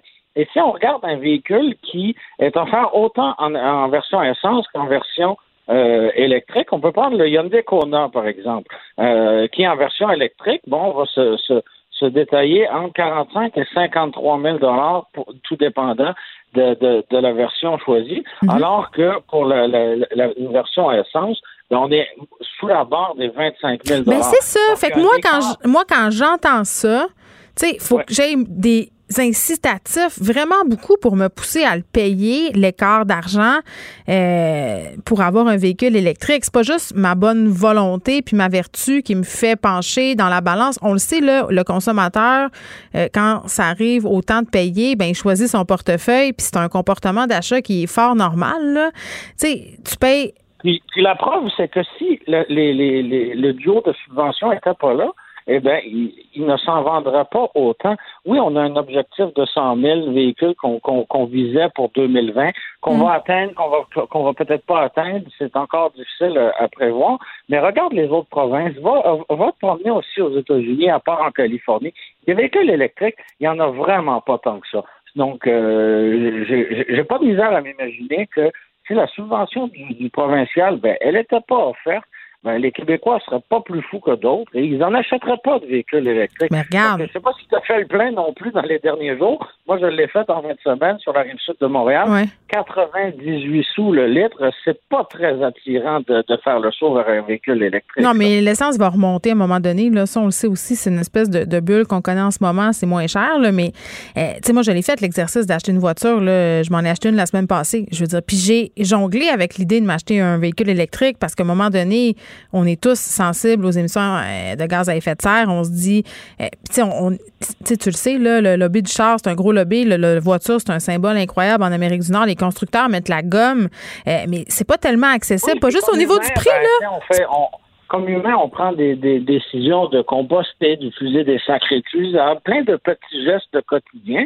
Puis on se dit qu'on pourrait suivre le, le, bal finalement avec l'automobile. C'est ça. Sauf que là, sauf que là, tu as le prix, on a parlé du prix, mais il y a la question de la borne, il y a la question de l'hiver avec le, euh, rendement euh, de la batterie, il y a la question de la distance. On dirait, puis corrige-moi si je me trompe, qu'on est dans une espèce d'entre-deux. Tu sais, on n'est pas encore rendu à un véhicule électrique vraiment avantageux pour moi, Geneviève, qui a une vie normale, qui veut faire des déplacements, qui veut aller travailler, qui a des enfants, qui veut peut-être tirer une roulotte, je sais pas, tu sais. C'est sûr que l'offre est, pas euh, est, est encore est encore relativement minime. Ça évolue très très très rapidement, cela dit. Euh, mais là où on fait, euh, là où on se trompe, à mon avis, et euh, ben, c'est que les, les, les, constructeurs automobiles, là, c'est pas des œuvres de, de, de c'est pas des bonnes œuvres. Ils n'ont pas l'air tant intéressés, hein, honnêtement, là. Ben, en fait, ils, ils, sont, ils sont intéressés, oui, à vendre des véhicules électriques, mais à vendre des véhicules électriques cher. dans les derniers véhicules, non, mais c'est très vrai, c'est très vrai. vendre un véhicule électrique là à, à, moins de 35 000 dollars dans un format convenable pour un Nord-Américain, c'est pas payant du tout, du tout, du tout en ce moment. Donc, qu'est-ce qu'on nous présente? Ben, on nous présente des, des, des Tesla Cybertruck, là, des gros pick-up qui n'ont pas de bon sens. Mais on oui, nous toi. présente une Tesla Roadster qui va accélérer à 100 km heure en moins de deux secondes. Ouais, pour aller faire mon épicerie, là, ça me sert à rien tout ça. un Hummer encore. Donc, euh, on est dans des véhicules qui coûtent 100 000 et plus. C'est ça. Euh, mais moi, j'attends encore, là, effectivement, le véhicule que monsieur, madame, tout le monde qui vit dans une maison de banlieue, qui a un travail normal, ben, qui va pouvoir se payer. Et ça, ben, on attend toujours. Ben, il y avait la Bolt, mais là, on a le rappel de 70 000 véhicules parce qu'ils passent au feu. Oui, ben, euh, ça fait partie du quotidien de l'automobile, les rappels. Euh, c'est certain que quand il est question d'un incendie... Ça frappe l'imaginaire, ça aussi. Plutôt que d'une clip qui tient par choc, bon, euh, ou, euh, ou un ou un pare-soleil, c'est différent, là. Mhm. Mais ça fait partie du quotidien euh, du quotidien de l'automobile, les, rappels. Euh, S'il si, y a des gens qui nous écoutent qui étaient sur le point d'aller s'en acheter une, ben retenez-vous pas pour ça. Euh, on, a, on a eu des histoires similaires chez Hyundai aussi. Donc euh, pour moi, c'est pas il n'y a pas lieu de c'est pas alarmant ce, ce, ce rappel-là. Euh, General Motors va corriger la situation. Puis, euh, comme tu disais, on est encore là au, au, au début, hein, finalement, de, de, de cette transformation-là du parc euh, du parc automobile. Donc, euh, c'est normal peut-être Ouais, des fois d'avoir des petites des petites erreurs à gauche et à droite. On a une, c'est ça, on a une première génération. On, on est encore à une génération d'arriver peut-être à quelque chose. Là, euh, Germain, j'invoque le dieu du guide de l'auto en toi, là. Mettons, là. Mettons que là, moi, je vais absolument m'acheter une voiture électrique. Puis justement, là, je suis une personne euh, moyenne avec des besoins moyens.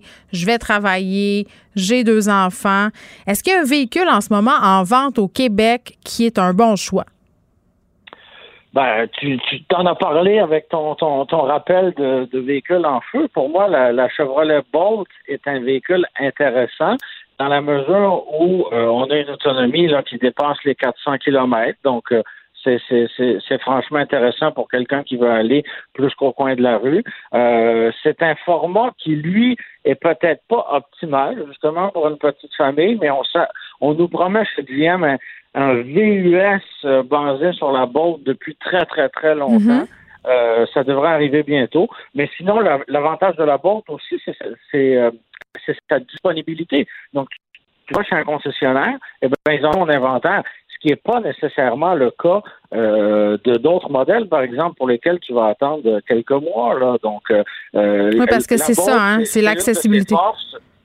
Exactement, parce que ben, je, le, je le mentionnais tantôt, c'est pas nécessairement rentable pour un manufacturier ni pour un concessionnaire de vendre des véhicules électriques. Ils sont pas tous très motivés encore, donc euh, d'en garder en inventaire, euh, c'est- pas nécessairement rentable. Mais euh, chez GM, on a une certaine volonté, là, ben, j'utilise des très très très gros guillemets, on a une certaine volonté de vendre des véhicules électriques parce que ben, on se rappelle, on nous a quand même enlevé la, la Volt, hein, qui était et là, euh, je, je fais un petit raccourci, mais une hybride rechargeable, là, c'est sur le plan technique, c'était pas exactement ça, mais en pratique, ça ressemblait à ça. Et euh, au Québec, c'était immensément populaire, mais à l'échelle nord-américaine, ils s'en vendaient pas.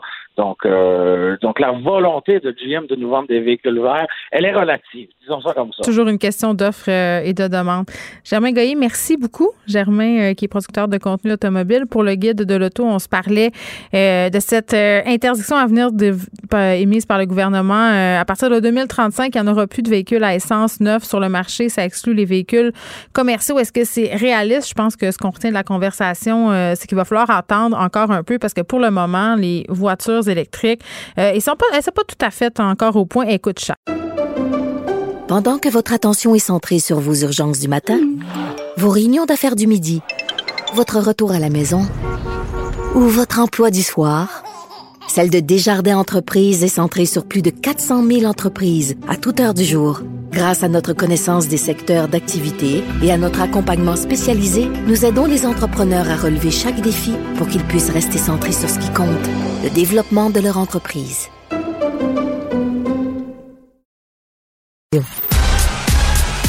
Geneviève Peterson, la déesse de l'information. Vous écoutez Geneviève Peterson. Cube Radio. On retrouve Pierre Nantel. Salut Pierre. Oh, hello Geneviève. Ça- Uh, hello, bonjour, hi. Bonjour Pierre, comment vas-tu? Tu voulais faire euh, tu voulais revenir euh, juste deux, deux minutes sur le plan vert. Je sais que c'est ton turf. Ben, écoute, je veux dire, j'ai- j'écoutais ta conversation tout à l'heure avec euh, les gens du guide de l'auto. Ouais. C'est sûr, en tout cas, que honnêtement, si on fait juste penser au Québec, c'est plein de bon sens de vouloir faire le plein chez nous à l'électricité. Alors, Mhm, bien si on, il faut le faire chez nous, il faut trouver une manière de le faire. Alors, effectivement, pour le moment, ça demeure un, un- un privilège un peu luxueux d'avoir une auto électrique, c'est vrai, mais quand même, c'est une politique d'État qui fait plein de bon sens compte tenu que nous avons notre électricité tellement moins chère. Il faut toujours se rappeler que quelqu'un qui a une Tesla à Edmonton ou à Calgary recharge sa Tesla avec de l'électricité faite avec du gaz ou du charbon. Hein? Non, ici, on a, on a tout ce qu'il faut. Là. Je pense qu'il faut y aller à fond. C'est juste qu'en ce moment, ce qu'on dit, c'est qu'on est dans un entre-deux, puis il va falloir que les constructeurs fassent leur petit bout de chemin et que ça rentre aussi dans la tête des gens parce qu'il y a une espèce de, de confiance à aller chercher. Euh, on, parle, on parle de ce sondage qui a été mené. Est-ce que tu es dans une tornade présentement, Pierre? On dirait qu'il y a du vent autour de toi. Est-ce que c'est le, vent? bon. Est-ce que c'est le vent de la. Attends C'est-tu le vent de la langue française qui t'emporte? C'est le vent du changement. Le Non, vent du mais changement. on revient, c'est un sujet dont on parle toujours euh, et souvent tous les deux. euh, Puis ça tombe bien parce qu'il y a des sondages cette semaine sur la langue française, euh, sur le fait qu'elle recule, euh, reculerait, je parle au conditionnel. Et là, paraîtrait-il que les jeunes s'en sacrent qu'elle recule? Ben, écoute, c'est ce que les chiffres du sondage Léger indiquent. Il n'y a pas de doute là-dessus. Puis en même temps, euh, faut pas, il n'y a pas matière trop trop à s'étonner. C'est-à-dire que pour un jeune qui euh, qui est moderne, qui a son éducation actuelle, puis qui est conscient qu'il vit dans une planète qui s'anglicise de plus en plus, Ouais. ben, pour lui, ça va de soi qu'il va devoir parler anglais. Puis j'ai l'impression qu'il y a effectivement chez les jeunes une relativement en tout cas par rapport à la langue, ils n'ont pas une vision politique de la chose, mais plutôt une question d'individu à individu. Alors si la personne lui parle en mandarin puis qui est capable de parler mandarin, ben il va parler mandarin. Ouais. Mais alors, alors et, et ça, c'est- admirable qu'un jeune se dise, ben écoute, moi, je, je- je vais essayer de parler sa langue, puis il espère peut-être la même chose en rétrospective. Mais c'est- c'est c'est pas ça qui se passe, compte tenu que des gens qui parlent en anglais dans un commerce au centre-ville de Montréal, ils ont été choisis par l'entrepreneur, par l'employeur, par le- le- le- la chaîne de magasins. Puis moi, je pense en tout cas que le plus gros problème ici, c'est bien sûr chaque individu, chaque situation peut faire de la peine à du monde puis laisser indifférent d'autres personnes, mais c'est sûr qu'il faut absolument corriger ces grands ces grandes entreprises. Je Moi, pense je- entre autres à ouais. Lululemon. Je mais moi, je- Lulu- ouais. Vas-y. Ben, je veux dire, une entreprise comme Lululemon, une entreprise comme Victoria's Secret, clairement, eux, ce n'est pas un, c'est pas un critère pour eux. C'est pas grave parce qu'ils se disent, nous autres, on est trop big pour se plier à ça, tu sais. Il y avait deux affaires, euh, deux réflexions parce que cette discussion-là, on l'a depuis, euh, depuis quelques jours. Puis je chemine, Pierre, dans ma pensée. C'est ça le but? C'est vrai? Oui, oui, ben- comment on parle de ton cheminement de, Non, de- mais- jeune femme, mère de trois enfants? il y avait euh, la première un, un truc moi qui m'a choqué euh, dans l'enquête du journal de Montréal euh, c'est quand la journaliste a demandé à des vendeurs des vendeuses ou à des je me rappelle plus c'était directement à eux au, au commerce là, mais il y avait cette question qu'il y avait une clientèle une certaine clientèle qui était fâchée quand on répondait en français ça, ça, ça m'a choqué, moi, personnellement. Là, Ben, c'est clair. ça, ça, ça, c'est venu me chercher. Puis par rapport à toute la réflexion sur les jeunes, puis je te dis souvent, ouais, mais tu sais, la langue, faut que ça soit vivant. Puis, tu sais, euh, c'est pas parce qu'on parle franglais que le français est menacé. Puis je pensais au combat féministe. Je faisais un, espèce d'amalgame avec ça. Je me disais, il y a des affaires qui énervent pas le poil des jambes des jeunes féministes. Puis qui, euh, puis pour qui, euh, en fait, c'est totalement acquis et gagné, alors que pour des femmes qui ont mené ces combats-là en notre nom avant, ça reste encore et toujours un sujet hyper sensible. Mais nous, c'est comme si on vivait dans ces acquis-là. Donc, on n'a on l'a pas vécu. Moi, je l'ai pas vécu l'époque, Pierre, où je vais, par exemple, chez l'abbé, puis je me fais répondre, euh, aïe, comme si, euh, comme si c'était absolument la normalité la plus normale, puis qu'il n'y avait pas d'autres opportunités. Tu sais, je l'ai pas vécu, moi, à cette époque-là. Est-ce que c'est pour ça que j'ai l'impression euh, qu'on exagère un peu? Peut-être. Vraiment, je me pose la question. C'est peut-être parce que j'ai grandi dans une société où c'était un peu réglé.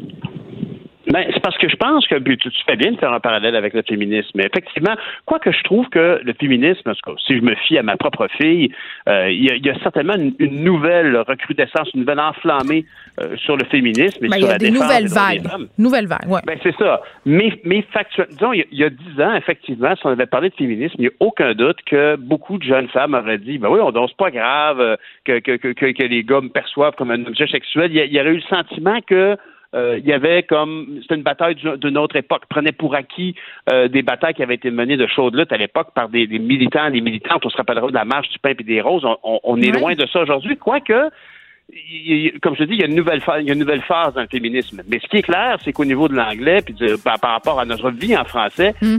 c'est sûr que ces jeunes prennent, prennent ça pour acquis. Malheureusement, ils, ne réalisent pas que c'est aussi un atout, ça nous caractérise, c'est un, c'est une signature touristique sociétale que de parler français. Oui, mais attends, il, il, voit-tu encore, il voit-tu encore comme un atout? Tu as dit au début, maintenant, il faut parler anglais. Je pense que l'atout qu'il voit à cette internationalité, c'est de parler anglais, justement. C'est qu'il faut comme un peu redonner la, fierté du français. Moi, c'est ce que je pense. Il faut ben, faire retomber nos jeunes en amour avec la langue française, euh, puis pas en faisant les polices, en les faisant lire, en les intéressant à cette langue-là euh, par des productions culturelles. Moi, je pense que c'est comme ça qu'on va redonner les lettres de noblesse aux Français, vraiment. Absolument. Mais c'est au législateur d'agir pour redonner le goût du Québec, le goût du français, ça c'est clair. Alors, Simon Jean Barrette, vas-y mon nom, mon temps. Merci Pierre Nantel, on t'écoute demain matin. Merci d'avoir été là, on se retrouve demain, 13h. Cube Radio.